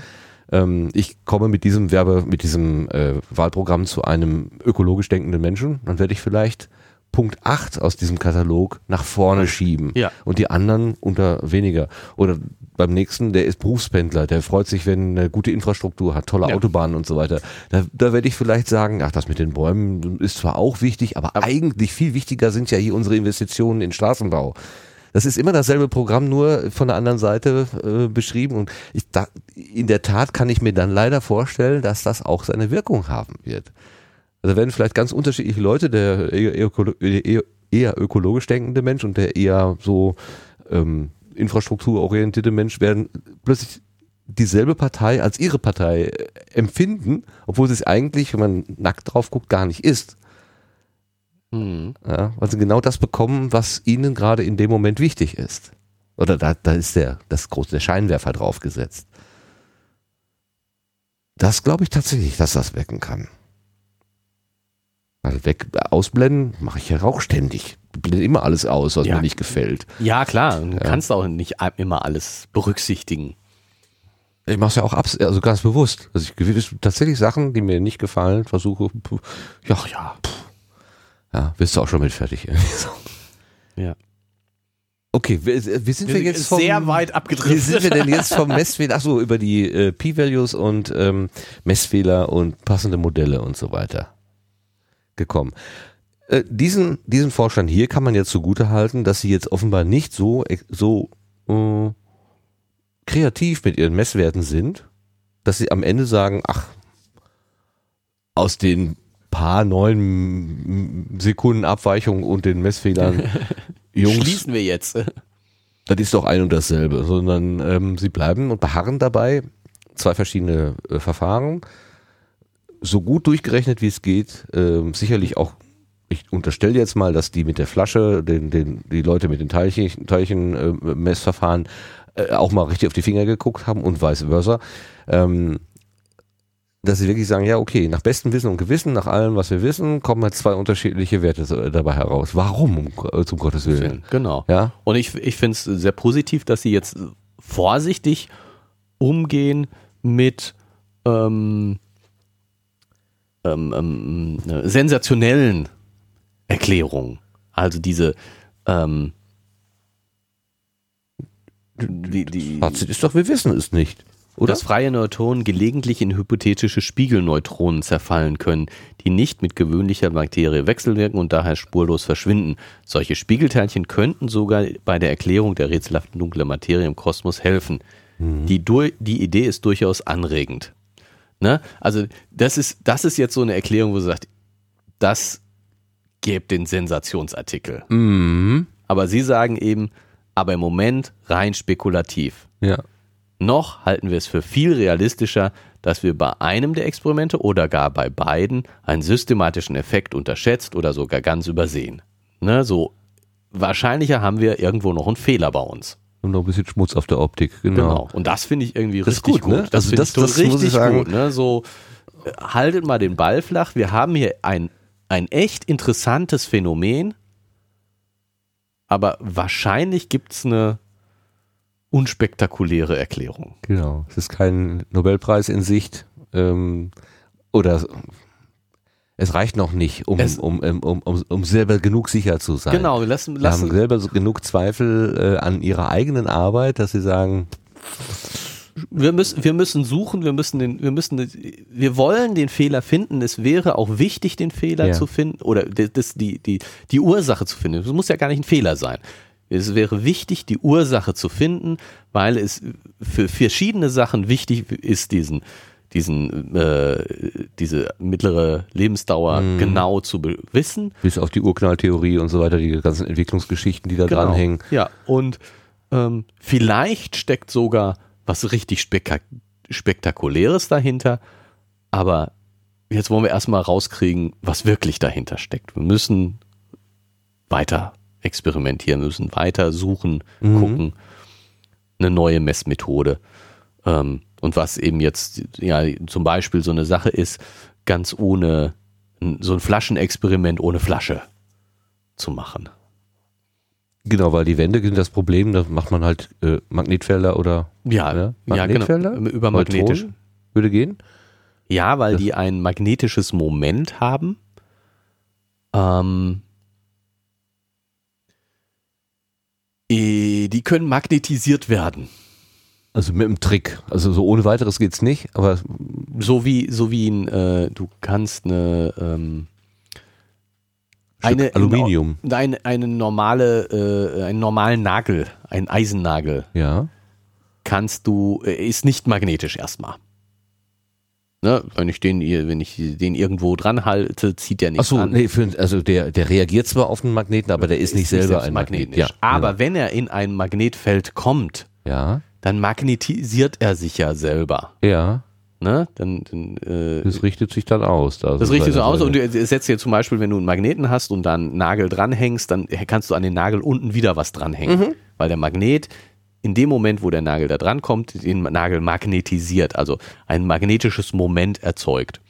Und dieses erzeugte magnetische Moment kannst du nutzen, um äh, äh, ja, magnetische Effekte ja, dann, damit- dann, dann zu, äh, zu, zu nutzen. ja, man kann ihn nutzen, um zu nutzen. Das ist jetzt, Ja, ja gut. äh, ich verstehe, ich weiß es auch nicht besser auszudrücken. Genau. Aber und, und das geht wohl mit Neutronen auch. Also du kannst in Neutronen ein magnetisches Moment erzeugen und dieses, diesen sozusagen dann induzierten Magneten nutzen, um das Neutron einzufangen. Oder in seinem Gefängnis zu Zu halten. halten. Genau. Dann, dann äh, diese, diese, diese noch unerklärten Verluste, die, die dann äh, zu minimieren. Also, genau, um, um Mhm. zu sagen, ich kann Effekte durch die Wand ausschließen. Genau. Dann, warte mal, wenn das so wäre, dass das Flaschenexperiment Verluste hätte. Ich gucke jetzt mal nicht auf die Werte. Was würde ich denn jetzt erwarten? Würde das dann zu höheren oder zu niedrigeren Werten führen? Oh. Das würde zu einer höheren Lebensdauer führen. Weil ich verschwundene, Höheren? ja, also ich Es wird mir aber mehr Verlust suggeriert, als tatsächlich da ist. Ist Also- das dann nicht weniger? Also nein, wenn, wenn Neutronen durch das, also wir müssen jetzt von höher und niedriger, Moment, wenn Neutronen durch die Wand verschwinden, Ja. dann wird die Lebensdauer, die gemessene Lebensdauer natürlich kürzer. Okay, das ist das, was ich denke. Ja, ja, genau. Aber wenn ich jetzt verhindert, dass sie durch die Wand verschwinden, wird die gemessene Lebensdauer länger. Das war das, was ich sagen Okay, wollte. also jetzt aus der Theorie würde ich jetzt im Moment sagen, das Flaschenexperiment hat tendenziell die geringere.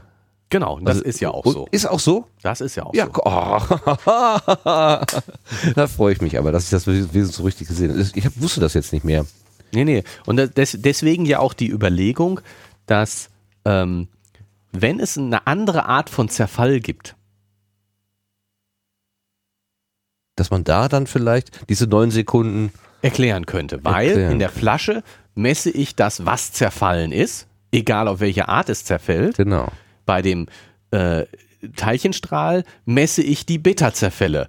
Die anderen würde ich möglicherweise nicht messen. Mhm. Also das würde schon gut dazu passen. Stimmt. Wie weit waren die da mit dieser, ähm, mit dieser, an, mit dieser neuen Flasche, also Flasche ohne Wand? Ja, das, es wird an verschiedenen Stellen gemacht. Läuft schon, gibt's schon. Ist, Ja. ist schon aus dem Denkstadium in ein, praktischen Sta in ein praktisches Stadium übergegangen. Ähm, hier, ich habe hier noch was gefunden von einem Herrn, wie heißt er jetzt? Heil. Der müsste eigentlich aus München sein. Warte mal, lass mich gucken. Kann das TU München sein? Wieso? Jetzt nicht.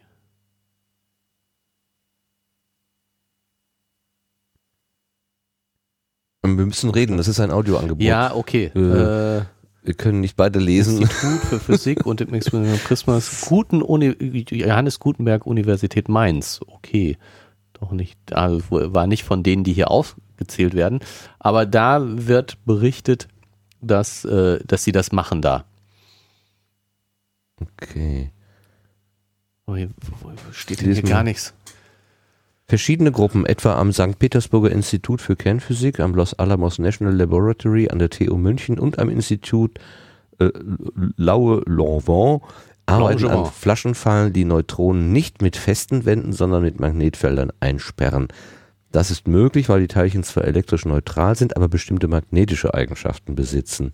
Der Verlust von Neutronen sollte hier völlig anders ablaufen als bei festen Behältern und somit auch andere systematische Unsicherheiten erzeugen. Wir hoffen sehr, dass all diese verbesserten und neuen Experimente dazu führen, das Rätsel des Neutra Neutronenzerfalls zu lösen. Ich zähle mal eben durch. St. Petersburg 1, Los Alamos 2, TU München 3 und das Institut Lanvin also 4. Das ist schon Man kann, der heiße kann, Scheiß im Moment. Man kann ultrakalte Neutronen auch in einem Magnetfeld speichern. Genau das tut Heils Arbeitsgruppe. Er zeigt ein Foto aus dem Mainzer Forschungsreaktor Triga. Eine vier Meter hohe grüne Tonne ist zu sehen. In ihr wird ein starkes und komplexes Magnetfeld erzeugt.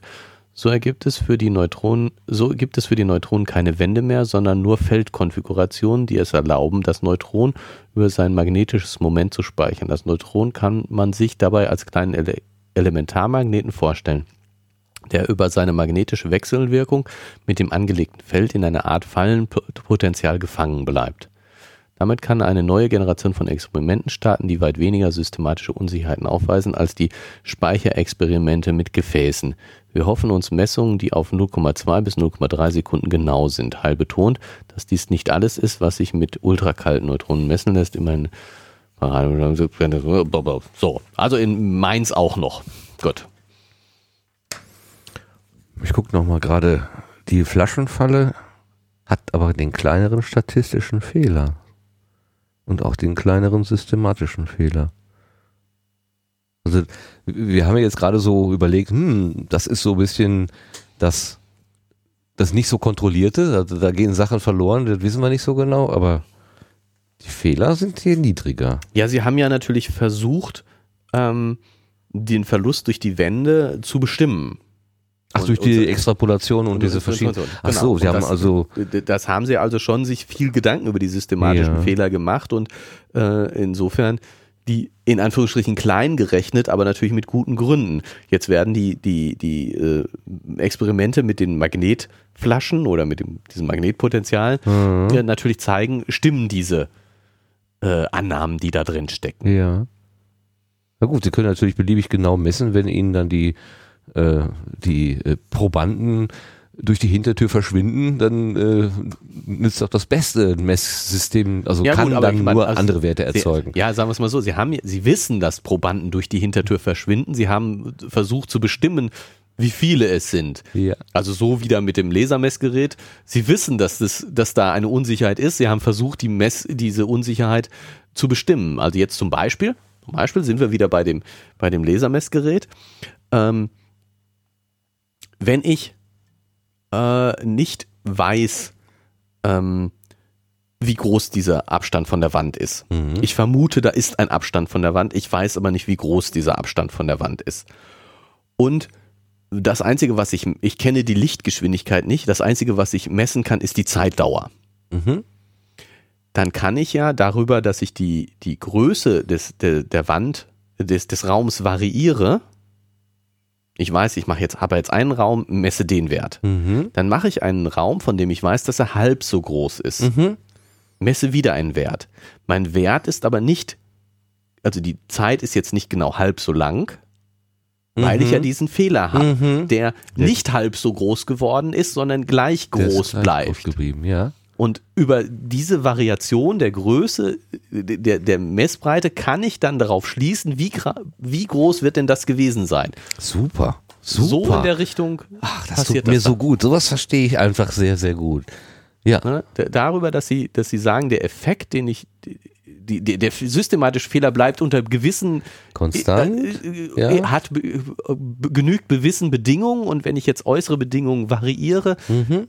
ändert sich sozusagen das relative Verhältnis oder das absolute bleibt gleich oder oder oder oder oder also es wird alles wie, viel viel komplizierter sein Mhm. Ja, als jetzt ja, in diesem ein, einfachen Beispiel, aber im Prinzip Das Prinzip zu erkennen ist ja erstmal das, die, das was, was, was wichtig ist. Also Ja. klar, natürlich. Den, den Fehl, der Fehler taucht immer bei, immer mehr oder weniger gleich auf, bei unterschiedlichen Messungen und dann kann ich aus dem rückschließen, was könnte denn dann der, der Wert sozusagen der, Der- wirkliche, ne, der was gleiche, das, immer gleiche Fehler sein. Ja.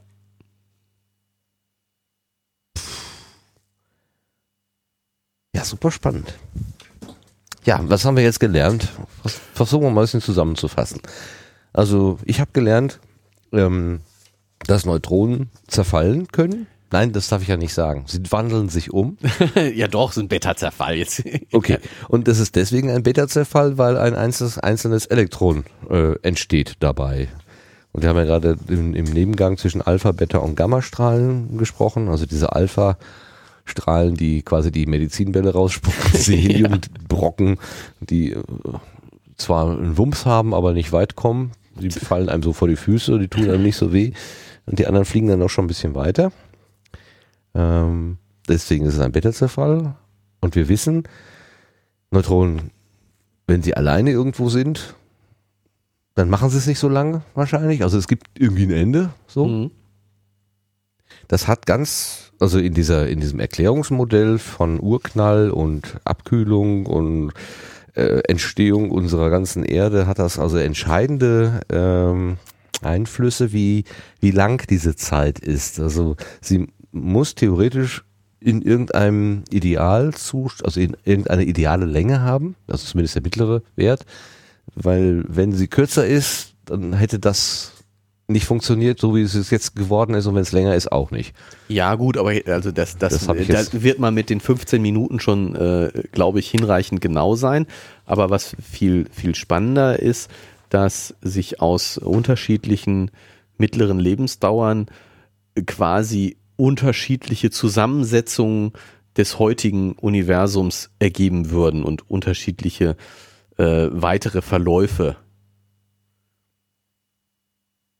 Hier, ich nehme nochmal den letzten oder vorletzten Absatz. Durch astronomische Beobachtungen können wir das Verhältnis von Helium zu Wasserstoff im Weltall sowie den Anteil von Deuterium und anderen leichten Elementen bestimmen. Kosmologen würden gern wissen, ob diese Messungen zu den Vorhersagen des Urknallszenarios passen. Genau. Letztere hängen aber vom genauen Wert der Lebensdauer des Neutrons ab. Wenn die Daten mit der Theorie übereinstimmen, stärkt das unser Vertrauen in das Standardmodell für die Entstehung und Entwicklung des Kosmos. Genau. Aber also das Weichen sie so- jedoch voneinander ab, so müssen wir neue exotische Prozesse oder Teilchen erwägen, etwa eine zusätzliche Art von Neutrinos, die bei der Nukleosynthese eine Rolle gespielt haben. Das heißt also, nicht Neutronen, sondern Neutrinos. ah, da sind sie wieder. kleine, äh, genau. kleine mexikanische Ja, aber was, was jetzt hier vorher beschrieben wurde, also mit dem, äh, wären, wären Neutronen schnell zerfallen, hätte es davon nicht genügend gegeben, als das Universum ausreichend gekühlt wurde. Und andersrum, wenn, wenn sie ganz lange leben, dann äh, wären ganz andere, äh, würde heute fast ausschließlich aus Wasserstoff bestehen. Während anders vergleichsweise stabil. Hätte das zu einem größeren Anteil von Helium geführt. Ich denke, also so wie ich das verstehe, ist, ähm, geht es bei dem genauen Wert auch um feine Unterschiede. Mhm. Ne, also sozusagen dieses, es entsteht nur Wasserstoff, das ist, wäre ganz extrem. Und äh, es entsteht, äh, äh, es zerfällt gar nichts, äh, führt auch zu extremen Abweichungen. Aber Mhm. wir können ja eben doch eine ziemlich, oder wir haben ziemlich genaue Vorstellungen mit dem Urknall, was passiert ist, wie viele Elemente entstanden sind, welche, wie die sich weiterentwickelt hat. Und das können wir mit heutigen Messungen vergleichen. Und ähm, da spielt eben dann schon so eine Abweichung, wie sie hier ist, eine Rolle. Ja, eigentlich, also nach der ganzen Theorie und nach dem, was wir heute beobachten, könnte man aus der Theorie ja diese, äh, diese mittlere Lebensdauer durchaus auch ableiten. Ja, genau, Man- das habe ich auch gedacht. Man will es sich, eigentlich will man es jetzt experimentell einfach nur bestätigen. Man Ja, möchte genau. einfach sagen, ja, okay, wir kommen quasi aus der Theorie auf den Wert und wir kommen bei geeigneter Apparatur kommen wir auch aus der Praxis zu dem Genau, Wert. So wie aber man das das mit diesem, mit diesem Elementarteilchen da äh, im CERN, wo man auch gesagt hat, müsste doch eigentlich irgendwas sein und jetzt sagt man ja mit einer Wahrscheinlichkeit von hm, hm, hm, hm, haben äh, wir wirklich das gemessen. 5 Sigma oder was, äh, äh, können wir auch davon ausgehen, dass es dann da ist. Und Ja. das macht so ein bisschen, uff, ja, dann stimmt das ja, was ja. nicht richtig ist. Also durch ein Experiment kann man ja nichts beweisen, sondern man kann einfach nur sagen, ähm, stützt die Theorie, ist Ja, kein klar. Beweis in dem nein, Sinne. Nein, aber, aber Widerspricht ihr erstmal äh, nicht. nicht genau. Und wenn ich aber andererseits, jetzt sind wir wieder bei dem äh, äh, signifikant und und äh, so wie wenn ich das Experiment vorher ordentlich plane und äh, weiß, was ich messen will, dann hat es schon eine Aussagekräfte, dass dieses Ergebnis nur mit einer Wahrscheinlichkeit von so und so und so so so so so 0,99, äh, 0,0000 zufällig entsteht. Richtig, Das ja. hat dann schon eine echte Aussagekraft, auch eine positive Aussagekraft. Was aber nicht heißt, dass dann die alternative Entstehungstheorie des, des Kosmos damit komplett vom Tisch wäre. Die könnte immer noch existieren, auch wenn man in diesem einen Spezialfall jetzt eine, ähm, sagen wir mal, das bisherige Modell nicht widerlegt, sondern eher Ja. stützt. Genau, aber, aber was ich auch gedacht habe, dass eigentlich dieses ähm, Zurückrechnen, also wenn ich die Urknalltheorie mal als gegeben annehme und die ähm, heutige Verteilung der äh, Elemente im Universum äh, messe, dass ich dann ja auf die mittlere Lebensdauer des Neutrons zurückschließen können müsste Ja. und damit ein unabhängiges Ins- Experiment in Anführungsstrichen hätte, um die mittlere Lebensdauer zu bestimmen. Und den ganzen Kosmos als Experiment betrachten. genau, den ganzen Kosmos als Experiment betrachten. Wo du noch nicht mal das Problem mit der äh, Stichprobe hast, sondern du hast ja gleich schon alles. Ja.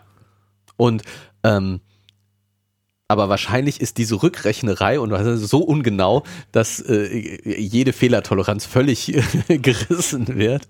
Aber so einfach so, weil es geht ja, die, die, wir suchen, toll wäre ein drittes, völlig unabhängiges, ganz anders funktionierendes Experiment zu haben, das äh, äh, die, die mittlere Lebensdauer des Neutrons bestimmt. Und das wäre jetzt sozusagen ein völlig unabhängiges, ganz anders geartetes Experiment.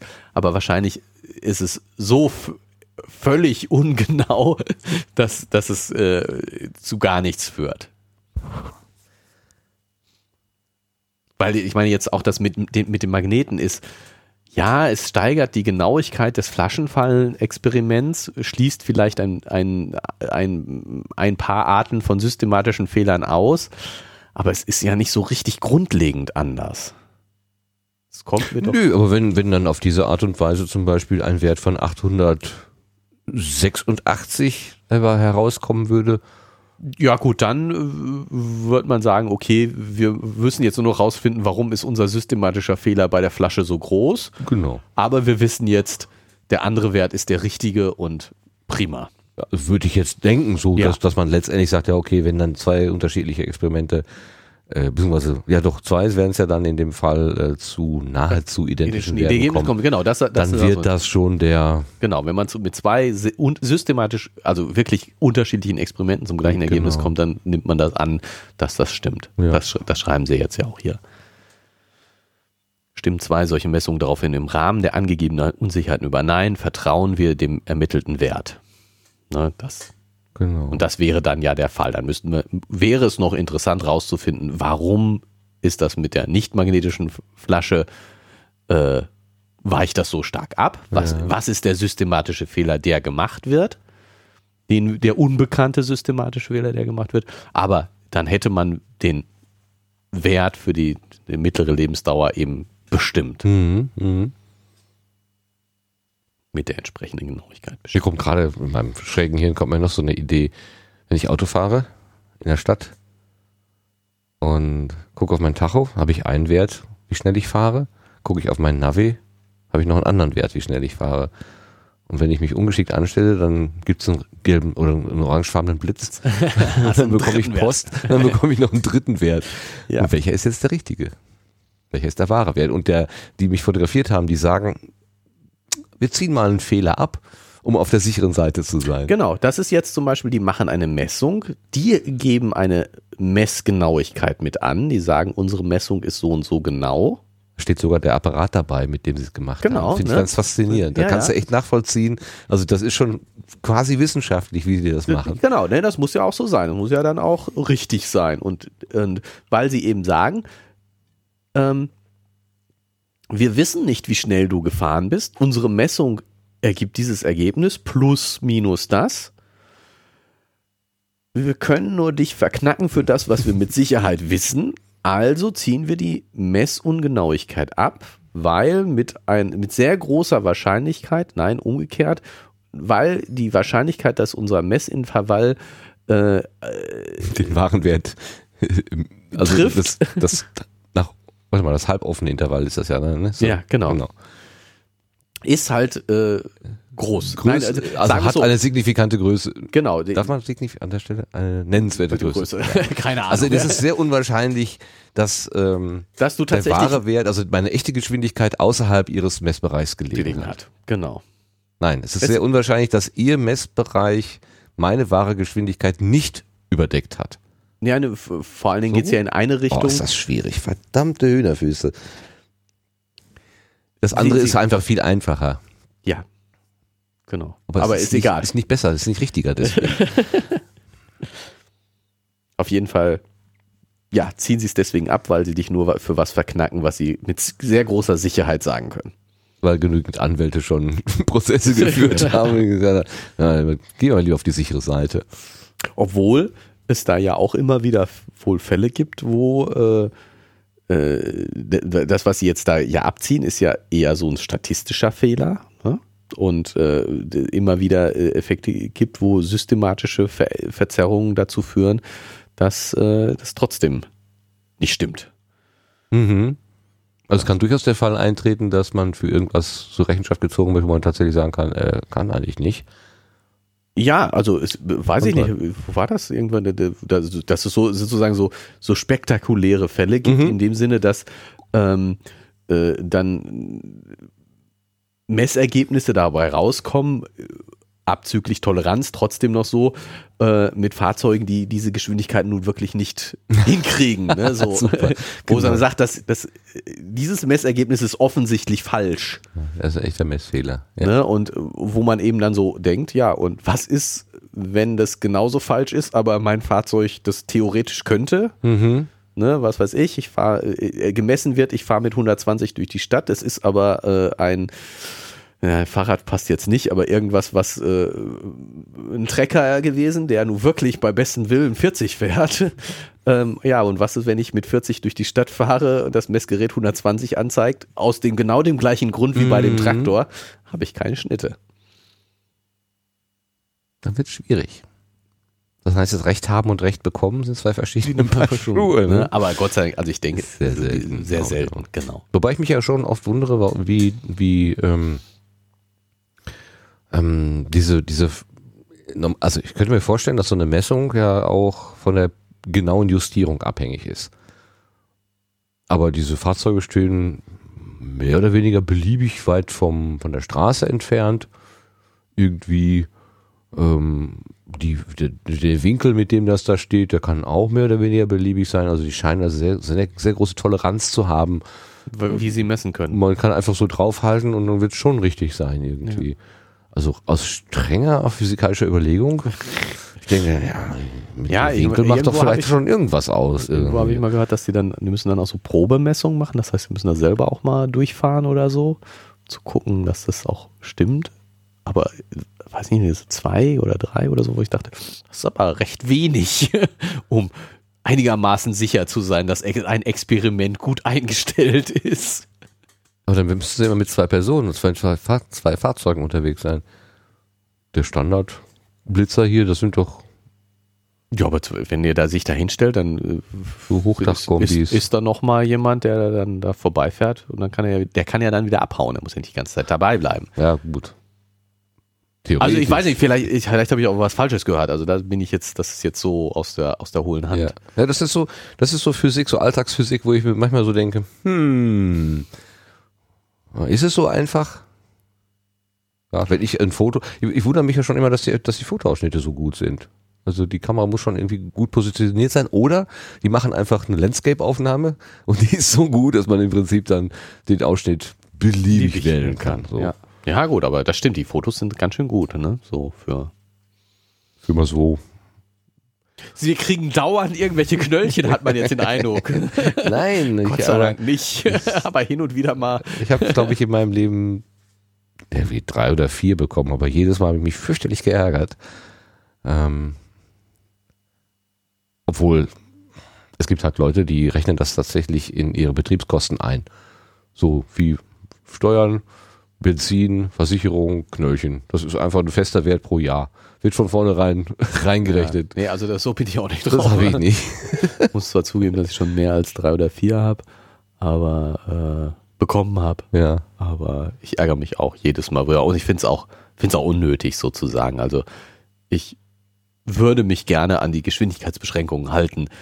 Es passiert mir, dass ich das nicht tue, Ja. aber äh, es ist nicht so, dass ich, dass ich ähm, ja sozusagen das einrechne und sage, pff, egal, sondern nee, ich würde mich schon gerne dran halten und Vor zwei Tagen bin ich irgendwie nachts durch Dortmund gefahren. Da stand rechts an, am Rand jemand mit Warnblinkanlage und ich dachte, du arme Socke, musste jetzt hier das Auto kaputt gehen. Bis ich dann bei näherem äh, Vorbeifahren merkte, nein, der war angehalten worden. Da war halt so, so eine Laser mit so einem, Ja. aus der Hand wurde, wurde da gemessen. Ja, ähm, äh, wir war einfach angehalten worden und äh, musste dann offenbar dann entsprechend auch bezahlen. Ja. Ich war aber eigentlich mehr, oder weniger auch nur durch Zufall äh, in dem, also 50, 50 in der Innenstadt von Dortmund über auf dieser dreispurigen Durchgangsstraße. Das ist echt schon, da muss man sich schon richtig bemühen. ja, das stimmt. Das, also dafür 60 zu fahren, ist wirklich überhaupt gar kein. Total einfach, ne? Ja. Und 60 ist zu viel. Ja. Gut. Genug ähm, ist 50. Genug ist, glaube ich, auch was. Oh, ja. Ja, Uhrzeit. Oder haben wir noch was zu sagen? Nö, ich hatte ja von Anfang an nicht viel zu sagen. es ist Dafür ist erstaunlich, wie viel der dabei rausgekommen ist. Dafür, dass du wie immer gesagt hast, ich bin gar nicht vorbereitet und ich weiß ja, ich muss jetzt auch wirklich viel nachschlagen und das war mir eigentlich, eigentlich war mir das klar, dass, dass diese Fragen kommen und ach, ach ja. Ich mochte diesen Artikel sehr, weil er äh, etwas, also äh, er ist im ersten Lesen einfach total gut verständlich. Ja. Zwei Forschergruppen, zwei ver- verschiedene Verfahren, sie bekommen unterschiedliche Werte, ähm, äh, Fragezeichen, so. Genau, ich Ne? finde ihn So- auch, der ist so schön geschrieben, der ist wirklich so schön geschrieben. Also, ähm, nachvollziehbar. Diese ganzen Details, die du jetzt dann mir noch beigebracht hast hier, was sind, äh, wo kommen die her, was ist das so und, und was ist ein Antineutrino und das ist doch kein Neutron und so weiter. Ähm, okay, dann wird's richtig haarig. Also wenn man da echt eintaucht, dann ja, wird's es auch ist- wir haben ja auch jetzt nur an der Oberfläche gekratzt tatsächlich. Aber Also für das, was es ja sein soll, populärwissenschaftlich äh, Darstellung von den Prinzipien und den Problemen und den Fragen, mit denen sich die Genau. Forscher zurzeit beschäftigen, ähm, offensichtlich, es ist so, so einfach nachzuvollziehen, ja, blöd. Genau. Da Und- muss doch irgendeine, ich selber sitze und ich, wahrscheinlich würde das jeder, der einigermaßen der, dem Thema nahe, sofort sagen, ja, Kratz am Kopf, irgendwo muss doch da, Irgendwas, ja. äh, der, ne, da muss doch irgendwie, Und, Ähm. nee, und was ich auch total schön finde an dem Artikel, ist sozusagen ähm, die, die, das, ich finde, da, da wird ein tolles, schönes, vielleicht etwas unrealistisch schönes, aber ein tolles, schönes Bild der Wissenschaft vermittelt. Ja, das Die- ist eine andere Zeitung. Ein Spektrum der Wissenschaft.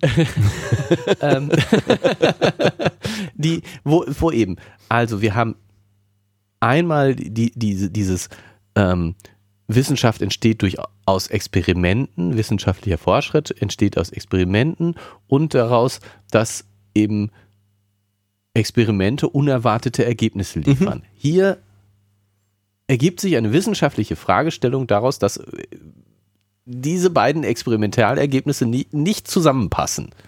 Und das, das ist so, so dieses, ja, äh, ich muss es eben am Experiment machen und äh, Wissenschaft oder Fortschritt entsteht durch, durch Widersprüche, durch, durch Unerwartetes. Und, oder echter Fortschritt steht normalerweise durch Unerwartetes. Und das zweite, was ich total klasse finde, was ich, was mich die, für diesen Artikel so einnimmt, ist, da sind zwei Forschungsgruppen, die könnten sich auch spinnefeind sein. Der, beide könnten sagen, ihr, ich habe recht und ihr habt, messt nur Unsinn, ihr macht Mist und wir haben die wahren Werte. Aber nein, die beiden sind ja wahrscheinlich die Leiter der Forschungsgruppen, so hört sich es zumindest an, aber Beteiligte schreiben zusammen einen Artikel und sagen, wir raufen uns zusammen und versuchen gemeinsam das Problem das, darzustellen. das Problem Mhm. darzustellen und das Problem zu lösen.